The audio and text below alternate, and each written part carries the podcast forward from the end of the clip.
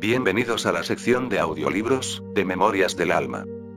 Hoy escucharemos, este gran ejemplar llamado, el budismo. Otra dimensión de la realidad. El budismo, es básicamente una religión no teísta, pero también representa una filosofía, un método de entrenamiento espiritual y un sistema psicológico.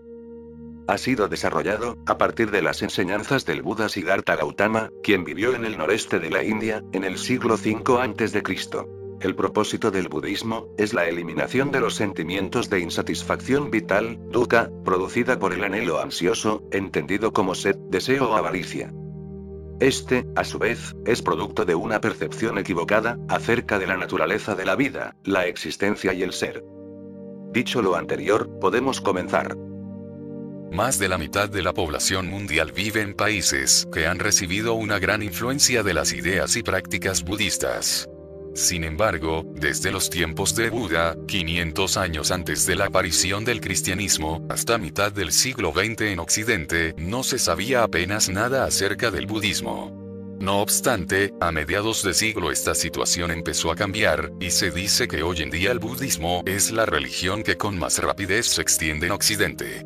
En una época en que el individuo se enfrenta por un lado con las crecientes exigencias del consumismo, y por otro con las religiones que reclaman su credulidad, cada vez más hombres y mujeres se convierten al budismo, con el deseo de descubrir unos valores humanos y espirituales que tanto escasean en la sociedad actual. Pero ¿qué es el budismo? Normalmente consideramos que la religión es creer en Dios, o mejor dicho, en cualquiera de sus diversas manifestaciones. Sin embargo, en el budismo no existe Dios alguno, la cuestión es si se trata sencillamente de una filosofía, una visión particular del mundo, unas pautas de comportamiento ético, o si es más bien una especie de psicoterapia, una manera de comprendernos a nosotros mismos y afrontar los dilemas que la vida nos plantea. En cierto modo el budismo es todo eso, pero también mucho más. El budismo invita a reconsiderar las ideas preconcebidas sobre la religión se ocupa de las verdades que van más allá de lo puramente racional, revelando una visión trascendental de la realidad que en su conjunto sobrepasa todas las categorías usuales de pensamiento. El camino budista es una forma de entrenamiento espiritual que con el tiempo lleva a una comprensión directa y personal de dicha visión trascendental. Todos tenemos la capacidad de ser más despiertos, más sabios, más felices y más libres de lo que normalmente somos tenemos la capacidad de penetrar directamente en la esencia de la realidad, de llegar a conocer las cosas tal como son. Las enseñanzas y métodos del budismo tienen un único objetivo final, posibilitar la comprensión plena de nuestro propio potencial. A lo largo de su dilatada historia, el budismo se ha extendido a todos los países asiáticos. Allí donde aparecía la interacción entre la cultura indígena local y las nuevas enseñanzas de Buda causaba profundos efectos recíprocos. En muchos casos el budismo dio lugar a un renacimiento cultural. En algunas situaciones, como ocurrió en el Tíbet, se convirtió incluso en heraldo de la cultura. A medida que el budismo se extendía, experimentaba a su vez algunos cambios y terminaba adaptándose a las circunstancias culturales específicas de cada zona.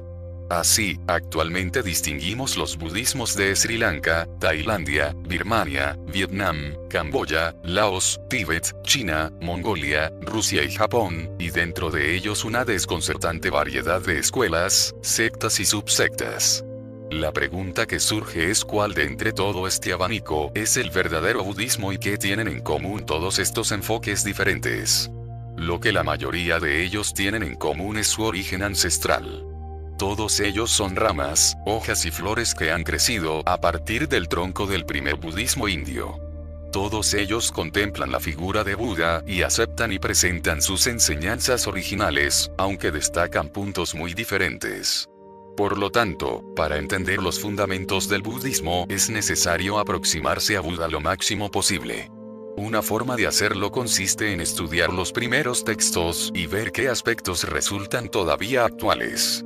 No se trata de rechazar interpretaciones posteriores. Hoy en día, los budistas occidentales se consideran herederos de toda la tradición budista. Podemos admirar, respetar y hacer uso práctico tanto de los elementos del Soto Zen japonés, como de los del Vajrayana tibetano, o el Theravada tailandés, pero para comprender la tradición en su conjunto hemos de volver a sus raíces. La mayor parte de las doctrinas básicas que aparecen en este libro parten del primer budismo indio. Por lo tanto, espero que los budistas seguidores de una tradición diferente disientan en muy pocos aspectos. Por la misma razón, en los pocos casos en que describo términos técnicos budistas, me he limitado normalmente a las lenguas religiosas indias originales, empleando el palio el sánscrito, ya que parece lo más apropiado. Y sobre todo espero que anime a algunos lectores a poner en práctica dichas enseñanzas. Los libros son muy útiles pero para conocer realmente el budismo es preciso partir de la práctica. Del mismo modo que ni el escritor de más talento es capaz de describir el sabor de una naranja, ningún libro podrá capturar la esencia de la práctica budista. Buda dijo, igual que el gran océano tiene un solo gusto, gusto de sal, también mis enseñanzas tienen solo un sabor, el sabor de la liberación. Capítulo 1. Buda. Buda no es un nombre, sino un título que significa el que está despierto. Despierto a la realidad superior, a las cosas tal y como son en realidad. Uno se convierte en Buda cuando alcanza la iluminación, un estado de penetración trascendental en la verdadera naturaleza de la realidad. A lo largo de la historia budista han existido muchos iluminados, pero el término Buda suele utilizarse para aludir a un iluminado en concreto, Siddhartha Gautama, fundador de la religión budista y la primera persona de nuestra era que anduvo la senda de la iluminación. Siddhartha nació hacia el año 485 a.C. en Lumbini, cerca de la ciudad de Kapilavastu, en la zona que se extiende al sur de las estribaciones del Himalaya y que recorre la actual frontera nepalesa con la India. Era una época de grandes cambios políticos. En la cuenca central del Ganges, no muy lejos del sur, aparecieron nuevas y poderosas monarquías que gradualmente engullieron a las antiguas repúblicas formadas por clanes. Sin embargo, un par de repúblicas siguieron extendiéndose, y en una de ellas, la de los Shakyan, nació Siddhartha Gautama. La familia de Siddhartha pertenecía a la clase guerrera, y su padre era miembro de la oligarquía gobernante. La tradición posterior, que conocía las monarquías que pronto sustituyeron a las antiguas repúblicas, atribuyó a Siddhartha el título de príncipe, y a su padre, Sudodana, el de rey. Cualquiera que fuera la designación correcta, sabemos que Sudodana era rico y poderoso, y que el joven Siddhartha llevó una vida privilegiada. Cuando nació, un vidente predijo que la criatura estaba destinada al dominio político o espiritual. Su nombre, Siddhartha, significa aquel cuyo objetivo se cumplirá. Las biografías legendarias cuentan que, durante su infancia, su padre, deseoso de que su hábil y agraciado hijo se decantara por una vida de triunfo político más que espiritual, intentó ligarle a las ventajas de la riqueza y el poder proporcionándole todos los lujos posibles y protegiéndole de la crueldad del mundo concertó su matrimonio con una bella y refinada joven, Yasodhara, que le dio un hijo llamado Raula. Sin embargo, Siddhartha empezó a experimentar una profunda sensación de insatisfacción. Percibía la vacuidad que se escondía tras su vida cómoda y superficial, lo que le provocaba una gran desazón. Su integridad innata no le permitía fingir que todo era como debía ser. Se vio impelido a la exploración intelectual y espiritual en busca de las respuestas que su privilegiado entorno no podía proporcionarle. Este periodo de indagación queda plasmado con intensidad en la historia de las cuatro visiones, cuatro experiencias formativas que tuvo el joven aprendiz de guerrero cuando viajaba lejos de su casa con su carro. La historia explica que un día vio por primera vez en su vida a un hombre anciano en el margen de un camino y así tomó conciencia del inevitable hecho de la vejez. Igualmente conoció la enfermedad y la muerte. Tales experiencias le angustiaron enormemente. Se preguntaba qué sentido tenía llevar una vida de lujo y comodidades si la vejez, la enfermedad y la muerte estaban al acecho, esperando silenciosamente el momento adecuado para abalanzarse sobre él, su familia y sus amigos. Finalmente vio a un mendigo vagabundo, visión que sembró en su mente la semilla de la posibilidad de una alternativa a la aceptación pasiva de la vejez, la enfermedad y la muerte. Al mismo tiempo comprendió que embarcarse en tal búsqueda requería una acción radical e incluso dolorosa. Así pues, Siddhartha pasó su juventud inquieto y preocupado por cuestiones de profundo interés existencial, además de dividido entre la vida para la cual su progenitor le había preparado y la búsqueda religiosa hacia la cual su espíritu agitado le empujaba. Su conocimiento de la inexorabilidad de la vejez, la enfermedad y la muerte le proporcionó un sentido profundo e inextirpable de la dolorosa vacuidad de los placeres e intrigas de la clase alta de la sociedad de los Shakyan. Los deberes familiares le exigían que se uniera a ellos, olvidara esa sensación de insustancialidad de las cosas y se dedicara a las tareas bélicas y de gobierno. A pesar de todo, sabía que una vida que negaba los fundamentos de la realidad no era para él y comprendió que tenía dos opciones. Renunciar a la realidad, o renunciar a la familia, el lujo y el poder. Escogió el conocimiento de la realidad y, a la edad de 29 años, sin comunicar siquiera sus intenciones a su mujer y a su padre, abandonó su hogar, dejando atrás esposa, hijo, familia y una posición social. Se cortó el pelo y se afeitó la barba, cambió sus ropas de guerrero por los harapos de un mendigo religioso e inició su búsqueda de la verdad y la liberación. Corrían tiempos inestables. Los monarcas rivales, que luchaban por establecer reinados cada vez mayores, absorbían gradualmente y centralizaban las antiguas estructuras sociales basadas en la familia o la tribu. La antigua religión de los Vedas y sus sacerdotes brahmanes estaban cada vez más ligados a dichos gobiernos centralizados, y surgió una nueva clase de practicante religioso. Estos eran vagabundos ascetas que, insatisfechos con las convenciones sociales y el ritualismo vacío de la religión establecida, renunciaban a sus hogares y su posición social para errar por el mundo, viviendo de limosnas, en busca de la liberación espiritual. Siddhartha se convirtió en un vagabundo. Entró en contacto con los maestros espirituales más famosos de su época, a quienes pronto superó en talento, y al percatarse de que incluso las elevadas cumbres a que aquellos le habían conducido no le proporcionaban las respuestas que buscaba, fue abandonándolos para continuar la búsqueda en solitario. Una creencia muy extendida en aquella época era que el individuo liberaba el espíritu, debilitando la prisión de la carne. Así pues, durante los seis años siguientes, Siddhartha se dedicó a la práctica de una austeridad religiosa extrema. No llevaba ropa alguna, no se lavaba y ayunaba, y velaba durante periodos cada vez más largos. Todos mis miembros se asemejaban a los nudos de una enredadera machita, las nalgas parecían las patas de un novillo. El espinazo me sobresalía como una hilera de ovillos, las delgadas costillas, como vigas estrafalarias de un cobertizo destartalado, los ojos se hundían en las cuencas, y las pupilas me brillaban como el agua de un pozo profundo. El cuero cabelludo se me volvió como una calabaza verde que se arruga y encoge con el aire tórrido. Cuando quería cogerme la piel de la barriga, también me cogía la del espinazo, pues la una y el otro se tocaban. El vello se pudría de raíz y se me desprendía del cuerpo cuando me pasaba la mano por las extremidades. Célebre por la rigidez de su ascetismo, su fama se extendió rápidamente por todo el norte de la India y empezó a atraer a muchos seguidores. A pesar de ello, todavía no se sentía satisfecho. Seis años después de dejar su hogar, se hallaba tan lejos de resolver las cuestiones fundamentales de la existencia como el principio de su búsqueda. Al constatar que la austeridad no le había llevado a ninguna parte, y a pesar del gran renombre y reputación de santo asceta que se había ganado, Siddhartha tuvo el valor moral de abandonar su trayectoria anterior. Empezó a comer con moderación, y sus discípulos, escandalizados, le repudiaron. Se encontraba completamente solo. La familia, el clan, la reputación, los seguidores, todos le habían abandonado. Todos sus intentos por romper el velo de la ignorancia habían fracasado. Estaba desolado y no sabía qué camino debía tomar. Solo estaba seguro de una cosa, y jamás desistiría de su búsqueda. Llegado a este punto, un recuerdo acudió a su mente.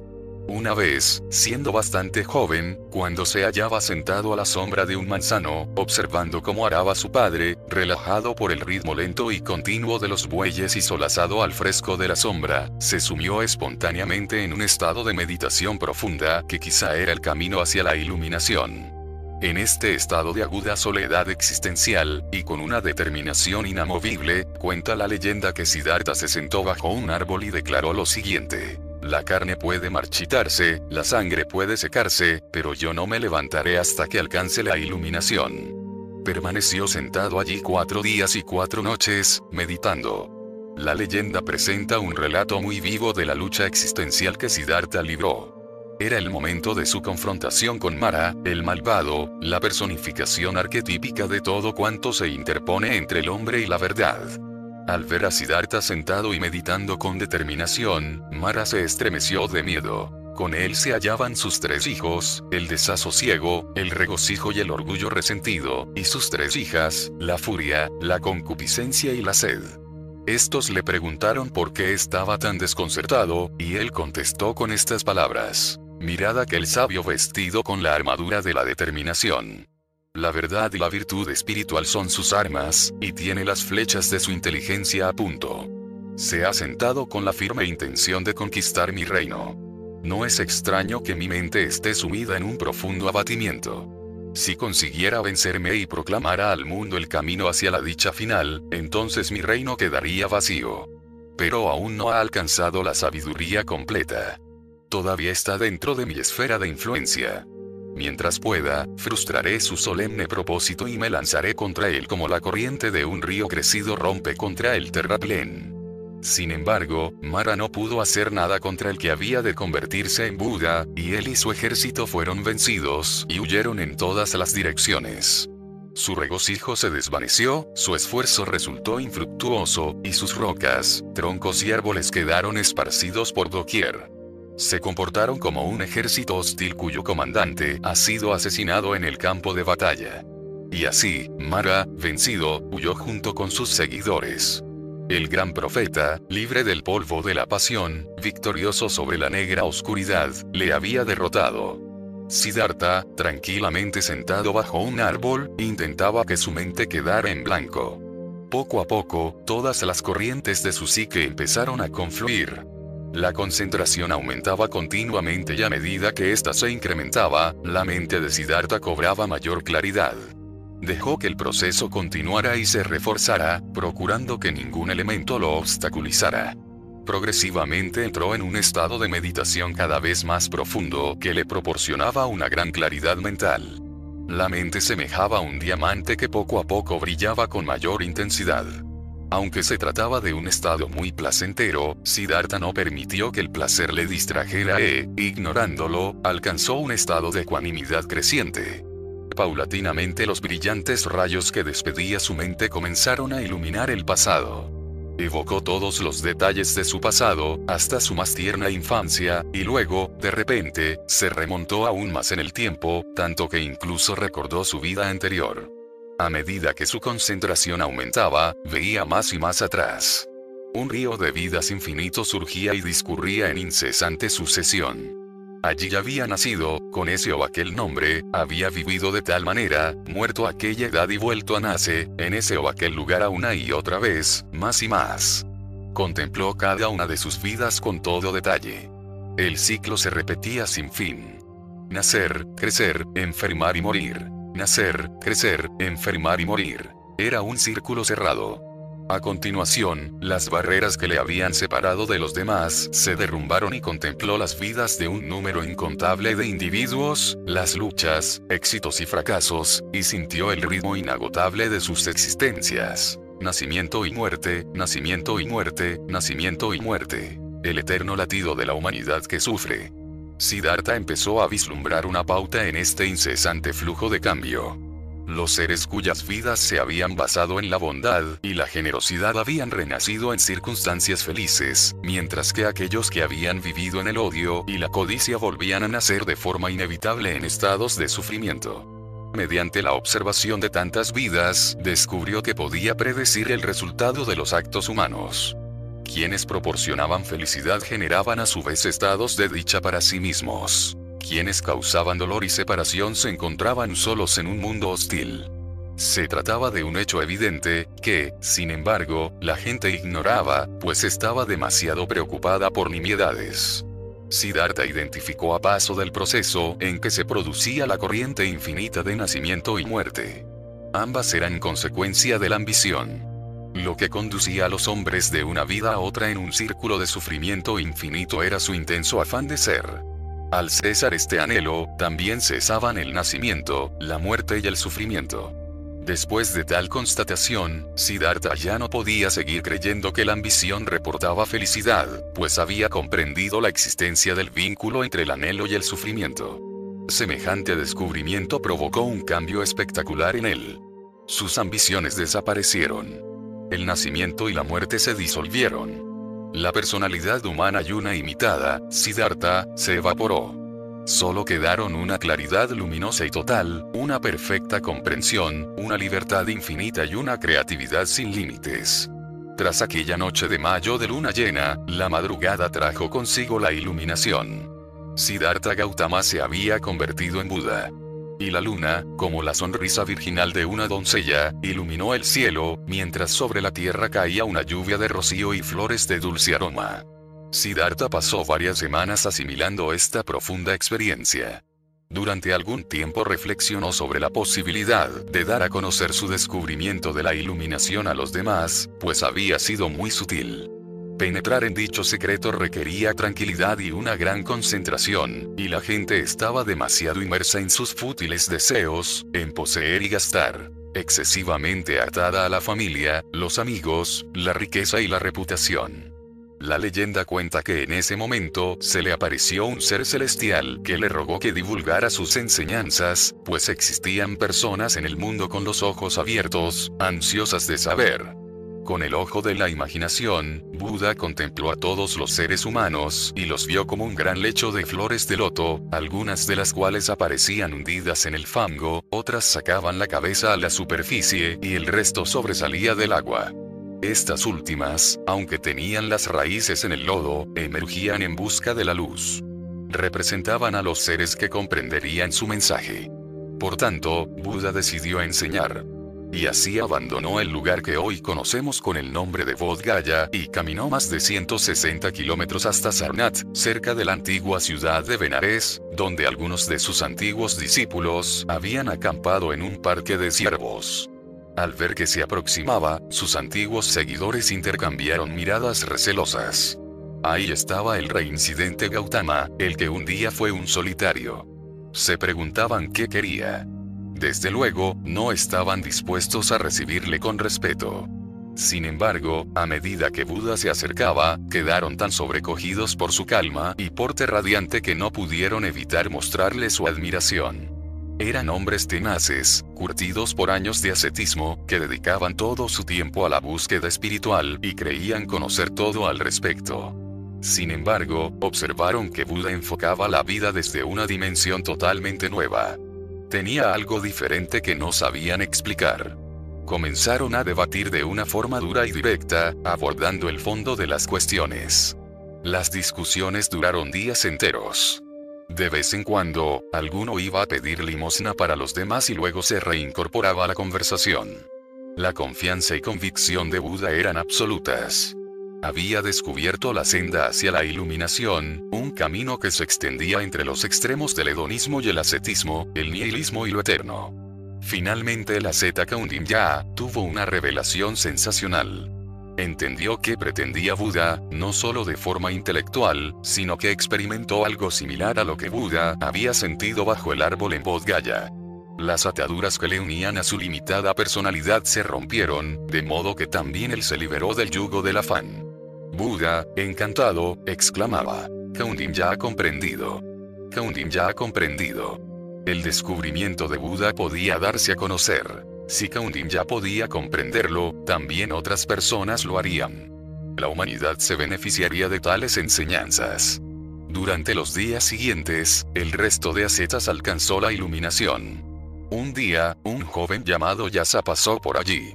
Cuando empezó a conversar con Buda, quedó tan convencido de la verdad que encerraban sus palabras que llevó allí a su familia y sus amigos para que le escucharan. De este modo se creó una nueva comunidad espiritual, un Sangha. Pronto el número de iluminados ascendió a 60, y Buda los mandó por el mundo a predicar para el bienestar y la felicidad de muchos, para ofrecer vuestra compasión a los demás. Durante los 45 años siguientes, Buda recorrió todo el norte de la India, unas veces solo, otras acompañado de algunos miembros de la comunidad que se ampliaba alrededor de él. Se dedicaba a difundir sus doctrinas entre reyes, cortesanos, barrenderos, cabezas de familia. Toda clase de personas acudía a escuchar cómo enseñaba el Dharma. Dharma es un difícil término sánscrito, en Pali, la otra lengua principal de los antiguos textos budistas indios, es Dhamma, que puede significar ley, camino o verdad. En este caso denomina el conjunto de enseñanzas y prácticas que conducen a la iluminación. El Dharma que Buda predicaba se sistematizó con el tiempo. Durante cientos de años fue repetido y transmitido mediante tradición oral, probablemente Buda, al igual que la mayoría de sus parientes, era analfabeto, y a la larga constituyó la base de una extensa tradición literaria. Todo empezó cuando Buda, deambulando por los caminos, intentaba que la gente viera las cosas con mayor claridad, compartía libremente su sabiduría en atención a todos los seres vivos, y ayudaba a los demás a emprender el camino hacia la penetración trascendental que él mismo había alcanzado. A lo largo de su vida la fama de Buda como maestro se extendió por todo el norte de la India, una zona de 129.000 kilómetros cuadrados que abarcaba siete países diferentes comenzó a ser conocido como el Shakyamuni, el sabio del clan de los Shakya, y sus palabras despertaban un gran interés. Los 45 años transcurridos desde que alcanzó la iluminación, a los 35 años de edad, hasta su muerte, a los 80, los dedicó a predicar sus enseñanzas excepto en la estación de las lluvias, periodo en que él y sus seguidores se recluían, anduvo por los caminos secos y polvorientos, recorrió pueblos y ciudades, viviendo de limosnas, aceptando solo lo que se le ofrecía espontáneamente y hablando con todo aquel dispuesto a escuchar su mensaje, independientemente de su sexo, casta, vocación o religión. Entre sus discípulos se contaban dos de los principales reyes de la región, así como miembros de las familias republicanas más poderosas y algunos de los comerciantes más ricos. En sus viajes estableció estrecho contacto personal con vagabundos ascetas, campesinos, artesanos, tenderos y ladrones. Gentes de todas las castas se unieron a su sangha, donde perdían sus rasgos de casta y clase social para convertirse en simples seguidores de Buda. Siempre que podía, Buda intentaba ayudar a las personas a ver las cosas tal como son en realidad, respondiendo a cada situación a partir de las profundidades de su sabiduría y compasión. Un día, por ejemplo, una mujer llamada Kisa Gotami lo visitó trastornada por la muerte de su hijo. Estrechando al niñito muerto contra su pecho, salió apresuradamente en busca de la medicina que pudiera devolver la vida al pequeño. Mostrando la criatura a Buda, gimió. Por favor, por favor. Dame una medicina para mi hijo. Muy bien, dijo Buda, pero primero debes traerme una semilla de mostaza. Una semilla de mostaza. Qué fácil. Replicó la mujer. Pero, añadió Buda, debes cogerla de una casa en que nadie haya muerto.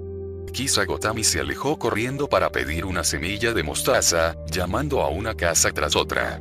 La gente quería ayudarla, pero, cuando ella preguntaba si alguien había fallecido en la casa, la respuesta era siempre la misma. Desgraciadamente sí. Los muertos son muchos, y los vivos, pocos. Kisa Gotami estaba totalmente desesperada. ¿Dónde iba a encontrar la semilla de mostaza que tanto necesitaba? A medida que pasaba de casa en casa comenzó a comprender el mensaje. La muerte llega a todo el mundo. No existe escapatoria posible.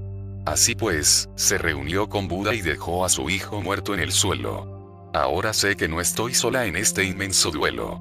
La muerte llega a todos. Kisa Gotami se unió al Sangha y a su debido tiempo se convirtió en una iluminada. En otra ocasión, Buda se encontraba en una zona del país que estaba siendo aterrorizada por un bandido llamado Angulimala, el collar de dedos, quien, después de asesinar a sus víctimas, tenía la horrible costumbre de cortarles un dedo para colgarlo en la cuerda que llevaba alrededor del cuello.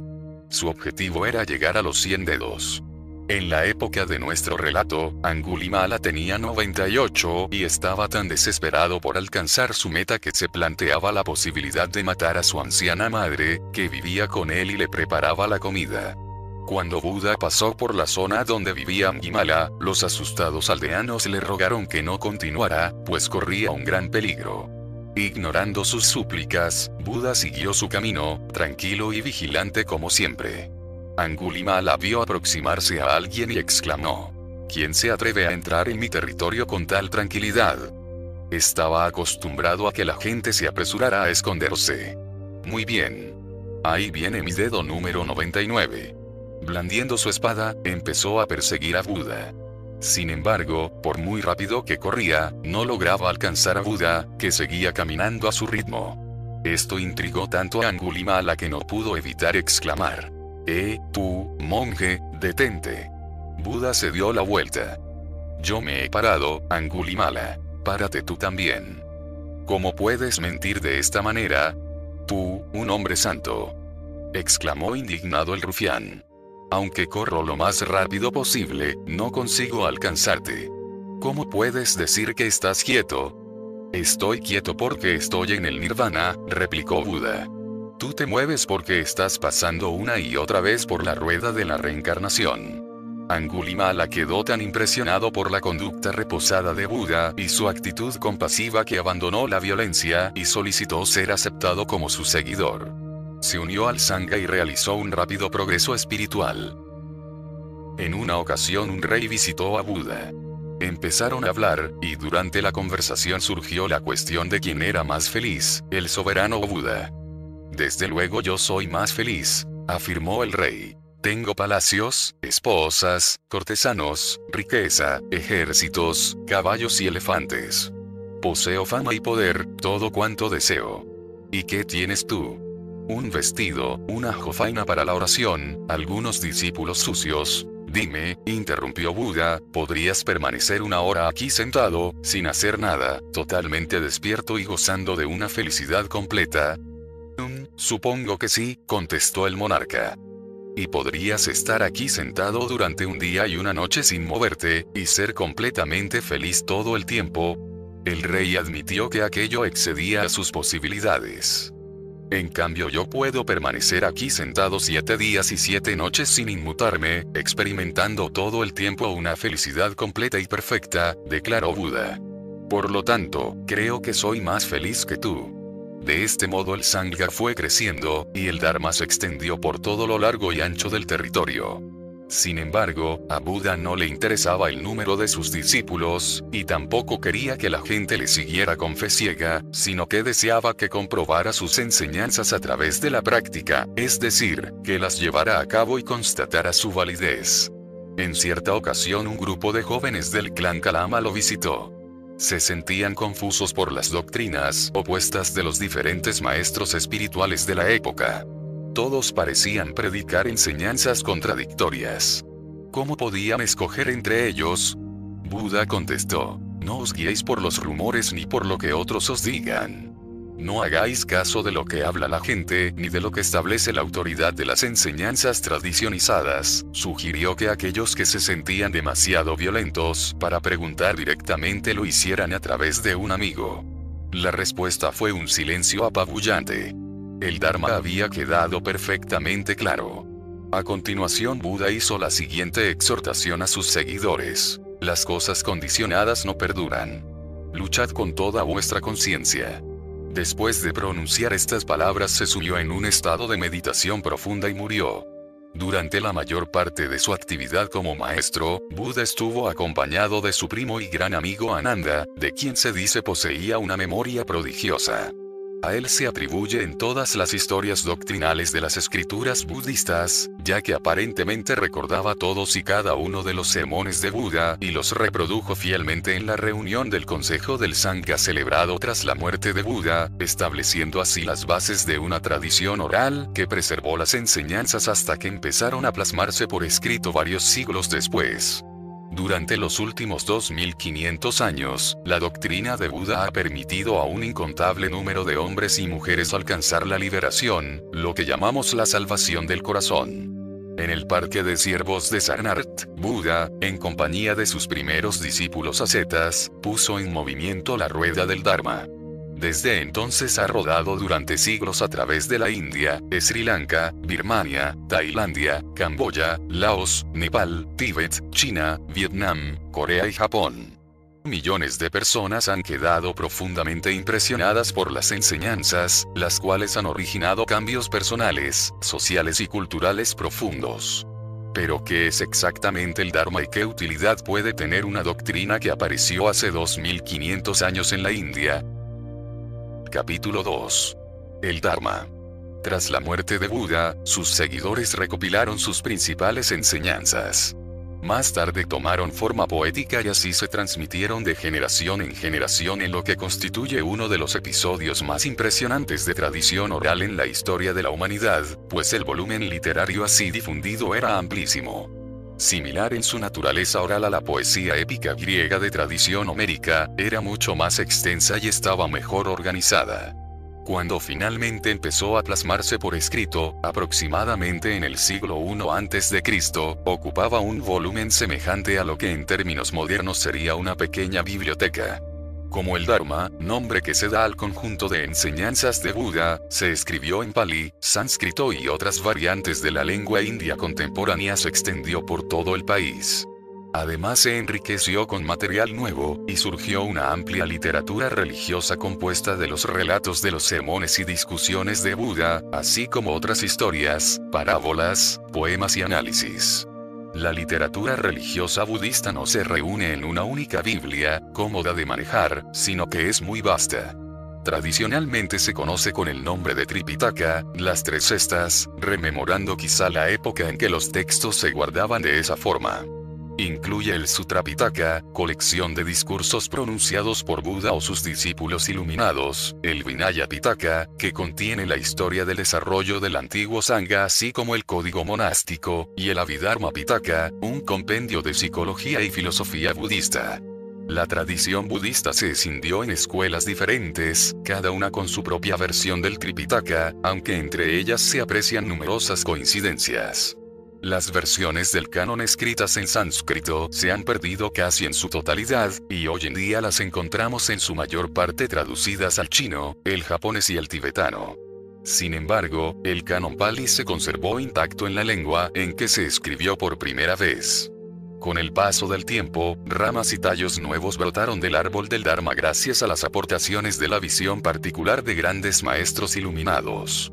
Además de su constancia en lengua escrita, la transmisión del Dharma también se produce por vía oral, de maestro a discípulo, e incluso de forma exclusivamente mental, en que la naturaleza de la realidad se pone de manifiesto mediante la comunicación directa, sin mediar ninguna clase de texto o liturgia. El Dharma puede transmitirse de cualquier forma que implique un mayor acercamiento del individuo a la comprensión de la verdad última. Una de las formas más comunes de transmisión del Dharma son las listas, método que el budismo emplea con frecuencia. Consideradas en su conjunto, dichas listas conforman una amplia matriz de interconexión entre la doctrina y el método y contienen la totalidad del Dharma. Consideradas individualmente, cada una encierra el fundamento de todas las demás, como si el Dharma fuera un gran entramado adornado con piedras preciosas, en que cada una contiene y refleja a la perfección la imagen de otra. La lista de listas es muy larga. Por nombrar solo una, existe aquella compuesta por los 37 Bodhipakkhiya Damas, es decir, los 37 principios de la iluminación, que son los siguientes los cuatro fundamentos de la conciencia, los cuatro esfuerzos, las cuatro bases del poder psíquico, las cinco facultades espirituales, los cinco poderes espirituales, los siete factores de la iluminación y la noble senda octuple. Aunque sin lugar a dudas los principiantes encontrarán estas listas muy complicadas, de hecho constituyen un tesoro de enseñanza espiritual de un valor incalculable. De todas estas enseñanzas, quizá las más conocidas sean las de las cuatro verdades fundamentales y la noble senda octuple, que forman la mayor parte del primer sermón de Buda sobre el Dharma. Las cuatro verdades fundamentales. Tal como he descrito, Buda se dedicó a la búsqueda de la iluminación porque se sentía profundamente insatisfecho. Tras constatar la inexorabilidad de la vejez, la enfermedad y la muerte, no podía cerrar los ojos y perderse en las distracciones superficiales que solemos utilizar para evitar enfrentarnos a las duras realidades de la vida. Buda se percató de que la vida estaba marcada por una cualidad universal. Nunca era totalmente satisfactoria. El término Pali para esta característica de insatisfacción es que etimológicamente aparece unido a la imagen de una rueda de carro mal ajustada, es decir, un objeto que no se mueve con suavidad, que es desigual e incómodo, y describe la idea de que las cosas nunca salen del todo bien. La vida se compone de placer y dolor, ganancias y pérdidas, felicidad y tristeza, y en ella nunca se alcanza la satisfacción final y definitiva, y jamás se consigue del todo lo que realmente se desea. Buda llegó a la conclusión de que este constituía el problema humano fundamental. Al afrontar el problema del dukkha, Buda adoptó una antigua fórmula médica india muy común que se basa en lo siguiente. Se diagnostica una enfermedad. Se identifica la causa se determina la cura. Se prescribe el remedio. Aplicando este análisis al problema fundamental de la humanidad, Buda llegó a las cuatro verdades fundamentales. La primera verdad fundamental identifica el problema, a saber, la existencia de dukkha, o insatisfacción. Como nunca nos sentimos satisfechos, avanzamos siempre en pos de la experiencia. Continuamente buscamos la satisfacción en lo que es insatisfactorio de por sí. Como ratones en una rueda, damos vueltas y más vueltas sin llegar a ninguna parte. La ganancia se convierte en pérdida, la felicidad cede paso a la tristeza. Siempre creemos que la satisfacción completa se encuentra a la vuelta de la esquina y pensamos, si pudiera hacer esto conseguir aquello, todo iría bien y al final sería feliz. Sin embargo, la realidad nunca es tal como la imaginamos. La rueda sigue girando sin parar. La segunda verdad fundamental afirma que la causa del dukkha reside en la codicia. Nunca estamos satisfechos debido a que somos codiciosos por naturaleza. No importa lo que obtengamos, ni la cantidad ni la calidad. Siempre ambicionamos más, queremos otra cosa, o deseamos que cierta situación acabe. Entre el deseo y su contrapartida, la aversión, se establece el perfil y los límites de la personalidad, yo soy la persona que conduce este coche o aquel, compra en este sitio y en aquel, vive en este o aquel barrio, lleva esta ropa o esa otra. De este modo creamos nuestras frágiles identidades, pero la estructura resulta inestable, pues las cosas siempre cambian. La vida transcurre, y nos encontramos atrapados en un proceso inexorable de reconstrucción continua de nuestro yo. Me gusta eso, quiero aquello. No me gusta esto, no quiero aquello. Y así una y otra vez. Este es el problema humano de la no iluminación, es decir, la insatisfacción infinita provocada por el deseo. La tercera verdad fundamental establece que, al cesar el deseo, también cesa la insatisfacción. Buda comprendió este hecho la noche de su iluminación. Al constatar que toda la existencia, el círculo infinito de nacimiento y muerte, tiene su origen en un deseo insaciable, no pudo seguir fingiendo que la codicia le proporcionaría alguna vez la satisfacción final con que le tentaba. Los lazos del anhelo se desvanecieron junto con todo aquello que le había limitado y cohibido. Era libre. La cuarta verdad fundamental afirma que existe una senda que conduce a la eliminación del deseo, la noble senda octuple.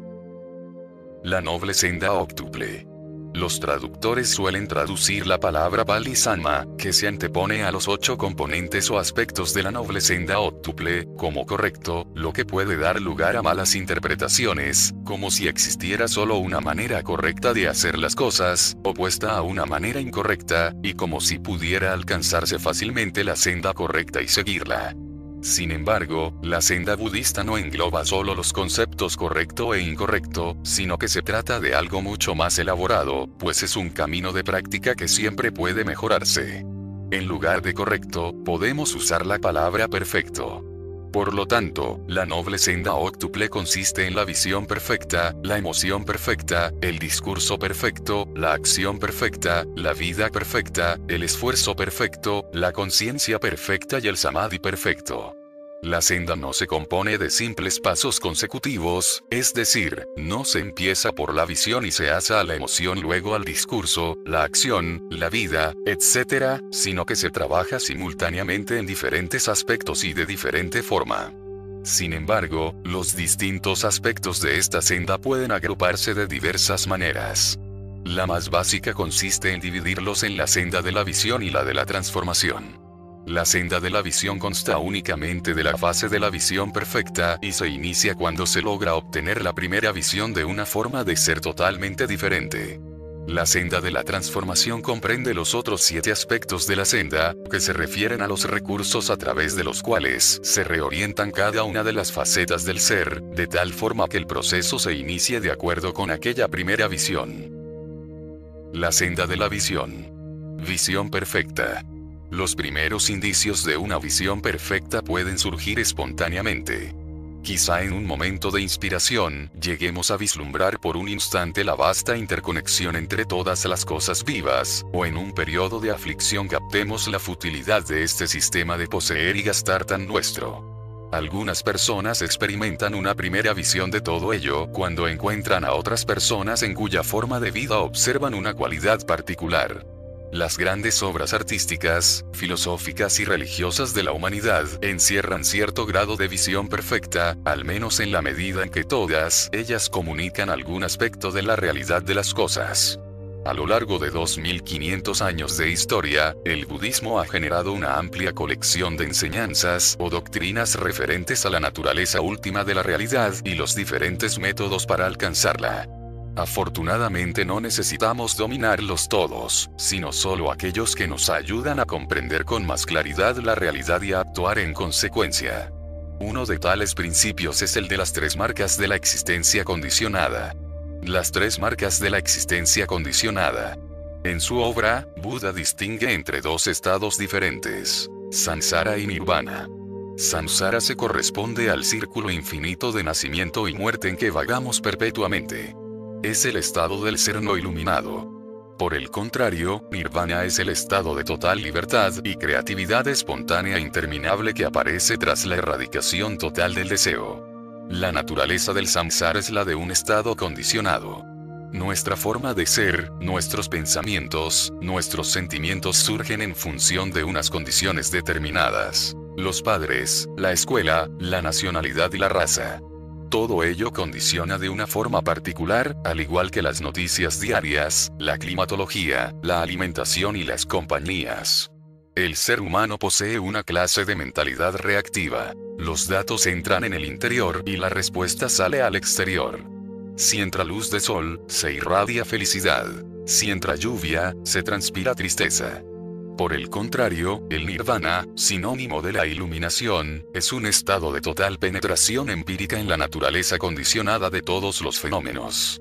Las mentes iluminadas no se sienten esclavizadas por la naturaleza condicionada de las cosas. Por lo tanto, la mente iluminada es completamente creativa, capaz de moverse en cualquier dirección a voluntad, y todo cuanto emprende resulta libre, fresco y espontáneo. La existencia condicionada posee tres marcas o características. Es insatisfactoria, fugaz e insustancial. Al hablar de Dukkha, la insatisfacción, en el apartado titulado Primera Verdad Fundamental, ya hemos explicado que la existencia condicionada es insatisfactoria.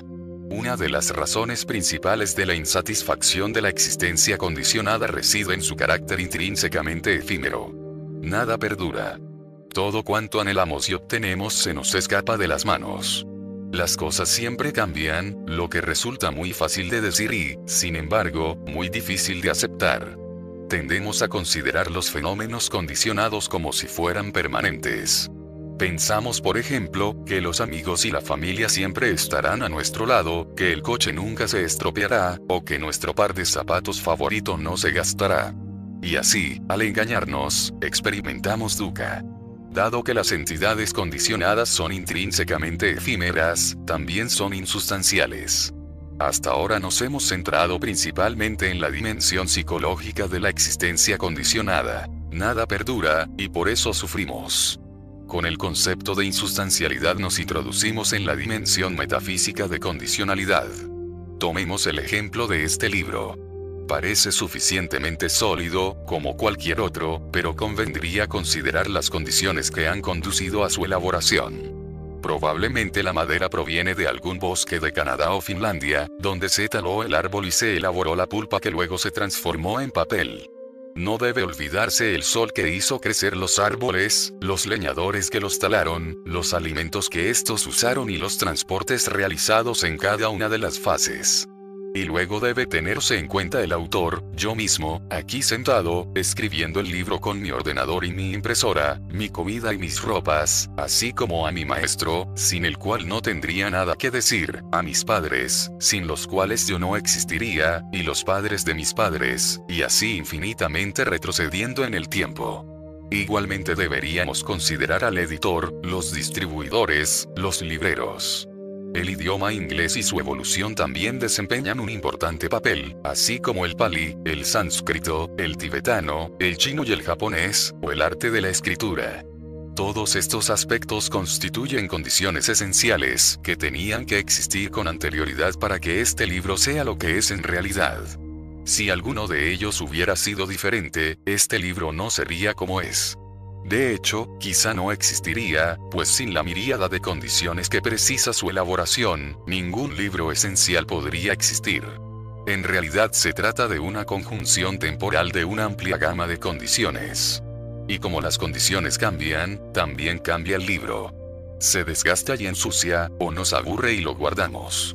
No obstante, ocurra lo que ocurra, nunca deja de cambiar. Con el tiempo se convertirá en acerrino pulpa para cartón. No hay nada en él que podamos distinguir, ningún elemento que nos permita identificarlo como el libro, porque si lo arrojáramos a una hoguera, desaparecería. No existe ninguna entidad final, fija e inmutable que sea el libro. Podemos usar la etiqueta de libro y aplicarla a un pequeño modelo temporal dentro del flujo infinito de condiciones podemos utilizarla con gran precisión durante un tiempo para aludir a la forma particular en que algunas circunstancias han coincidido. En el fondo se trata solo de eso, una simple etiqueta, y nunca debemos cometer el error de pensar que, puesto que empleamos dichas etiquetas para designar modelos, detrás de cada una de ellas existen cosas que de algún modo son fijas, sustanciales e inmutables. Así pues, dado que en este sentido las cosas son efímeras e insustanciales y solo responden a condiciones, también están, empleando un importante concepto del budismo mayana, vacías todo aquello cuya existencia es fenoménica es shunya, es decir, vacío. Las cosas son y luego pasan, no comportan una realidad intrínseca. A pesar de ello, olvidando este flujo mutable de condiciones, forjamos la ilusión de solidez y separación intrínseca. Dividimos el mundo en sujetos y objetos. Existen un yo, una identidad ego fija e inmutable, y un no yo, formado por el resto de las cosas vivas. A continuación separamos las cosas que nos gustan e intentamos incorporar a nuestra identidad de ego para que nos proporcionen una sensación de seguridad, de las que nos desagradan y procuramos mantener alejadas de nuestro yo a toda costa porque nos producen inseguridad. Esta dualidad fundamental sujeto-objeto constituye la fuente de todo sufrimiento. Al aferrarnos a un mundo mutable y buscar la seguridad en lo intrínsecamente inseguro, experimentamos una decepción tras otra. La seguridad definitiva que anhelamos no existe en un mundo dualizado basado en un apego neurótico. Muy al contrario, la seguridad verdadera consiste en aprender a vivir sin ningún vínculo enfermizo. Sin embargo, este estado no significa un aislamiento estéril del resto del mundo, sino que se trata de un estado en que se experimenta una profunda interconexión con todo ente vivo, en que no intentamos excluir ciertas cosas o personas para aferrarnos con desesperación a otras. Sencillamente aceptamos que nosotros mismos, las cosas y la gente son lo que realmente son, no lo que queremos que sean. Al asumir este hecho, somos libres para responder a todos los seres vivos con calor, amabilidad y comprensión. Sin embargo, debemos evitar considerar el samsara y el nirvana como estados completamente opuestos, pues como el gran sabio Nagarjuna y otros maestros apuntaron, de hecho son inseparables. El nirvana no es ningún lugar, es decir, no se trata de una especie de cielo budista, sino que es aquí y ahora. Entender el samsara como lo que realmente es, samsara, implica sentir el nirvana. Como Krishnamurti afirmó, la aceptación incondicional de lo condicionado es lo no condicionado. Sin embargo, tendemos a no aceptar lo condicionado como tal. Nos empeñamos en tratarlo como si no fuera condicionado, como si realmente pudiera proporcionarnos una satisfacción extrema y completa, como si las cosas que nos gustan y la gente a que amamos hubieran de estar con nosotros para siempre, como si el samsara fuera en realidad sustancial y seguro. y por eso no experimentamos la identidad del samsara y el nirvana y seguimos engañándonos. De forma errónea, nos aferramos al samsara, lo que provoca sufrimiento. Tenemos un largo camino por recorrer y mucho trabajo por hacer antes de poder decir honestamente que sentimos la identidad del samsara y el nirvana. Para nosotros el samsara está aquí, mientras que el nirvana es un estado que se encuentra más allá del horizonte de nuestro ser actual, al final de un camino espiritual que podemos empezar a recorrer conocer las tres marcas de la existencia condicionada, es decir, comprender su verdad, no solo intelectualmente, sino también desde lo más profundo del ser, dejando que este enfoque cambie nuestro comportamiento, significa gozar de una perspectiva coherente de la visión perfecta e implica dar el primer paso en la noble senda octuple. La senda de la transformación. Emoción perfecta. Normalmente comprendemos la verdad de las cosas con bastante claridad en el ámbito intelectual, pero existe una profunda implicación emocional que nos impide actuar. Por ejemplo, casi todos los fumadores saben que fumar resulta perjudicial para su salud y que deberían abandonar el hábito. Sin embargo, en un nivel más profundo, más emocional y menos consciente, no tienen ninguna intención de dejar de fumar. Las personas no solo actúan impulsadas por la razón, Continuamente comprobamos que, de hecho, las emociones son más fuertes que la razón, y que para hacer algo de cierta importancia, se precisa disponer de una cooperación total del aspecto emocional de nuestra naturaleza. Para la mayoría, el problema espiritual principal estriba en encontrar equivalentes emocionales al entendimiento intelectual. Por eso, la emoción perfecta, de Sama Samkalpa, constituye el paso siguiente al de la visión perfecta. El término samkalpa suele traducirse como propósito, intención o reflexión, aunque alude más bien a la voluntad. La palabra designa la armonización de todos los aspectos emocionales y volitivos de nuestro ser con nuestra visión de la verdadera naturaleza de la existencia. Quizá como resultado de los antecedentes teístas de la cultura occidental, tendemos a pensar, aunque de forma inconsciente, que de alguna forma somos estáticos e incapaces de experimentar cambios. Como suele decirse, soy como soy. Probablemente detrás de esta creencia se esconde la idea de soy como Dios me hizo y no puedo cambiar. Sin embargo, el budismo sugiere que no existe ningún plan divino. Lo que somos en este momento es el resultado de las condiciones que nos han precedido, y modificando algunas de estas condiciones en el presente, podemos cambiar nuestra propia identidad para el futuro. En otras palabras, es posible provocar de forma consciente una mejora en el estado emocional.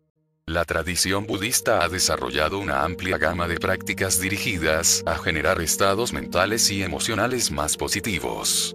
Algunos de ellos se explican en el capítulo 5. Discurso perfecto. En Occidente tiende a dividirse al individuo en cuerpo y mente, o incluso en cuerpo, mente y alma. En cambio, la tradición budista divide a la persona en cuerpo, discurso y mente. El habla es la prerrogativa exclusiva del ser humano. Nuestras madres y maestros nos educaron mediante el habla, y casi toda nuestra cultura depende de una forma u otra de la expresión oral o textual. El habla conforma el mundo en que vivimos. Al denominar las cosas, las dibujamos de una manera particular, y al expresar nuestros pensamientos y sentimientos los convertimos en parte del dominio público en que nos movemos. Lo que expresamos es en gran medida lo que somos y lo que es nuestro mundo. Una experiencia muy útil consiste en permanecer unos días en silencio, sin leer, ver la televisión, ni hablar, y comprobar qué efecto produce eso en el estado mental. Si las condiciones son buenas, como en algunos refugios budistas, la mayoría de la gente considera que el silencio continuado ejerce un profundo efecto clarificador y proporciona mucha energía. Sin embargo, pocas veces estamos en silencio. Vivir en este mundo es hablar, y como nuestro discurso produce un efecto tan intenso en nosotros mismos y en el mundo que nos rodea, debemos transformarlo a la luz de nuestra perspectiva de visión perfecta. Por lo tanto, el discurso perfecto es aquel que ante todo transmite la verdad. Si al hablar engañas, todo se convierte en un engaño. Si dices la verdad, todo se convierte en verdad. Más allá de la verdad no hay engaño, pero más allá del engaño no hay ninguna verdad particular. Seguidores de la senda budista. ¿Por qué buscáis empecinadamente la verdad en lugares lejanos? Buscad el engaño y la verdad en el fondo de vuestros corazones. Seguir la senda que marca la visión perfecta significa defender siempre la verdad en cualquier situación, por muy desagradable que sea. El discurso perfecto también debe estar encaminado a evitar discordias superfluas entre las personas, y ha de ser amable, útil y armonioso. Además, dado su poder y la cantidad de energía que puede irradiar, el discurso perfecto nunca es frívolo, aunque puede ser, y de hecho lo es a menudo, alegre, irónico y divertido. Acción perfecta. En el estadio de la acción perfecta, la perspectiva de la visión perfecta empieza a afectar a nuestras vidas, incidiendo directamente en el comportamiento. La acción perfecta corresponde a la dimensión ética de la vida. El sistema ético occidental judeocristiano que hemos heredado se concibe normalmente en términos de mandamientos. Dios dictó las reglas morales de la humanidad cuando Moisés subió al monte Sinaí y bajó con las tablas de la ley, que entregó a los hijos de Israel durante una imponente tormenta de rayos y truenos. Por eso tendemos a considerar la ética como un conjunto de obligaciones morales impuestas por una autoridad superior externa. En cambio, la ética budista no es teológico, sino psicológica. En lugar de actos buenos y malos, el budismo habla de acciones hábiles, o positivas, y acciones inexpertas, o negativas, determinadas por la calidad de los estados mentales que las originan. La visión perfecta revela que el mundo es un flujo constante de condiciones interconectadas, de tal modo que todos los seres vivos son interdependientes. Las acciones hábiles, motivadas por la generosidad, la bondad y la comprensión, concuerdan con esta visión de la realidad de las cosas. Conducen a profundizar en la experiencia de la realidad y a una reducción del egoísmo mezquino. Las acciones inexpertas, motivadas por la codicia, el odio y el engaño, generan sufrimiento e incomunicación, nos apartan del resto de la vida y refuerzan el egoísmo doloroso y paralizante que las ha provocado. Buda no estableció ninguna serie de reglas. Sin embargo, sugirió todo un repertorio de directrices éticas o pautas de comportamiento que constituyen la expresión natural de estados mentales hábiles. Las más conocidas son el conjunto de los cinco preceptos, que indican la necesidad de abstenerse de matar, robar, practicar una mala conducta sexual, mentir y envenenar. En el capítulo 4 se describen estos preceptos detalladamente. Vida perfecta. Los estadios precedentes de la noble senda óctuple se refieren a la transformación que experimenta el individuo mediante la visión perfecta. La vida perfecta corresponde a la transformación no solo del individuo, sino también de la sociedad. Actualmente, el mundo es una red cada vez mayor de actividad interconectada, mucho más compleja que en los tiempos de Buda. Las consecuencias indirectas de nuestros actos cotidianos son diversas y variadas. Por ejemplo, al encender una luz, contribuimos a la aparición de lluvia ácida en algún bosque lejano, debido a la nube de sulfuro que genera la central eléctrica. Los gases que los tubos de escape de los coches liberan en la atmósfera son responsables, entre otras cosas, de la destrucción del sistema ecológico de la zona sur del Sahara en África. La compra de una sencilla camiseta blanca favorece la contaminación de algún río con lejía y probablemente sirve para perpetuar el sistema de explotación del obrero en la fábrica donde se manufacturó. Vivir en este mundo industrializado significa contribuir de algún modo a la destrucción ambiental y la explotación económica. Al mismo tiempo, las naciones industrializadas se ven sometidas a una tremenda presión para producir y consumir. Quienes tienen trabajo son más ricos que nunca, pero se hallan bajo una presión constante que les obliga a rendir, lo que va en menoscabo de su ocio. Por otra parte, los desempleados, sin apenas periodos de actividad, disponen de una gran cantidad de tiempo libre, pero viven en una pobreza degradante. Ninguna de las dos opciones favorece una existencia dedicada al desarrollo de las aplicaciones de esa primera perspectiva de visión perfecta. Al constatar la insatisfacción intrínseca que produce este sistema de obtener y gastar, los budistas siempre han llevado una vida austera, consumiendo poco, compartiendo en la medida de lo posible y ganándose el sustento con métodos que no se ajustan a sus objetivos espirituales. No obstante, en nuestro mundo actual, tan extremadamente complejo, no podemos pensar solo en nosotros mismos, pues todos nuestros actos repercuten en los demás y viceversa. Por ello, muchos budistas consideran la necesidad de trabajar en ámbitos sociales y el cambio personal como parte de la práctica budista. Volveremos a tratar este tema en el capítulo final. Esfuerzo perfecto. Por supuesto, no resulta fácil conducir todos los aspectos vitales para que concuerden con la visión de la existencia revelada en el estadio de la visión perfecta, pues tenemos hábitos muy arraigados. Sin embargo, es posible. Para ello solo se precisa un esfuerzo constante. La tradición budista incorpora en este punto otra de las listas mencionadas, los cuatro esfuerzos, que se proponen prevenir la aparición de posibles estados mentales negativos, erradicar los estados mentales negativos ya aparecidos, desarrollar posibles estados mentales positivos y mantener estados mentales positivos presentes. 1. Prevenir la aparición de posibles estados mentales negativos. El esquema budista contempla seis sentidos, los cuales corresponden a los cinco sentidos, que ya conocemos más el de la mente, que sería el sexto sentido.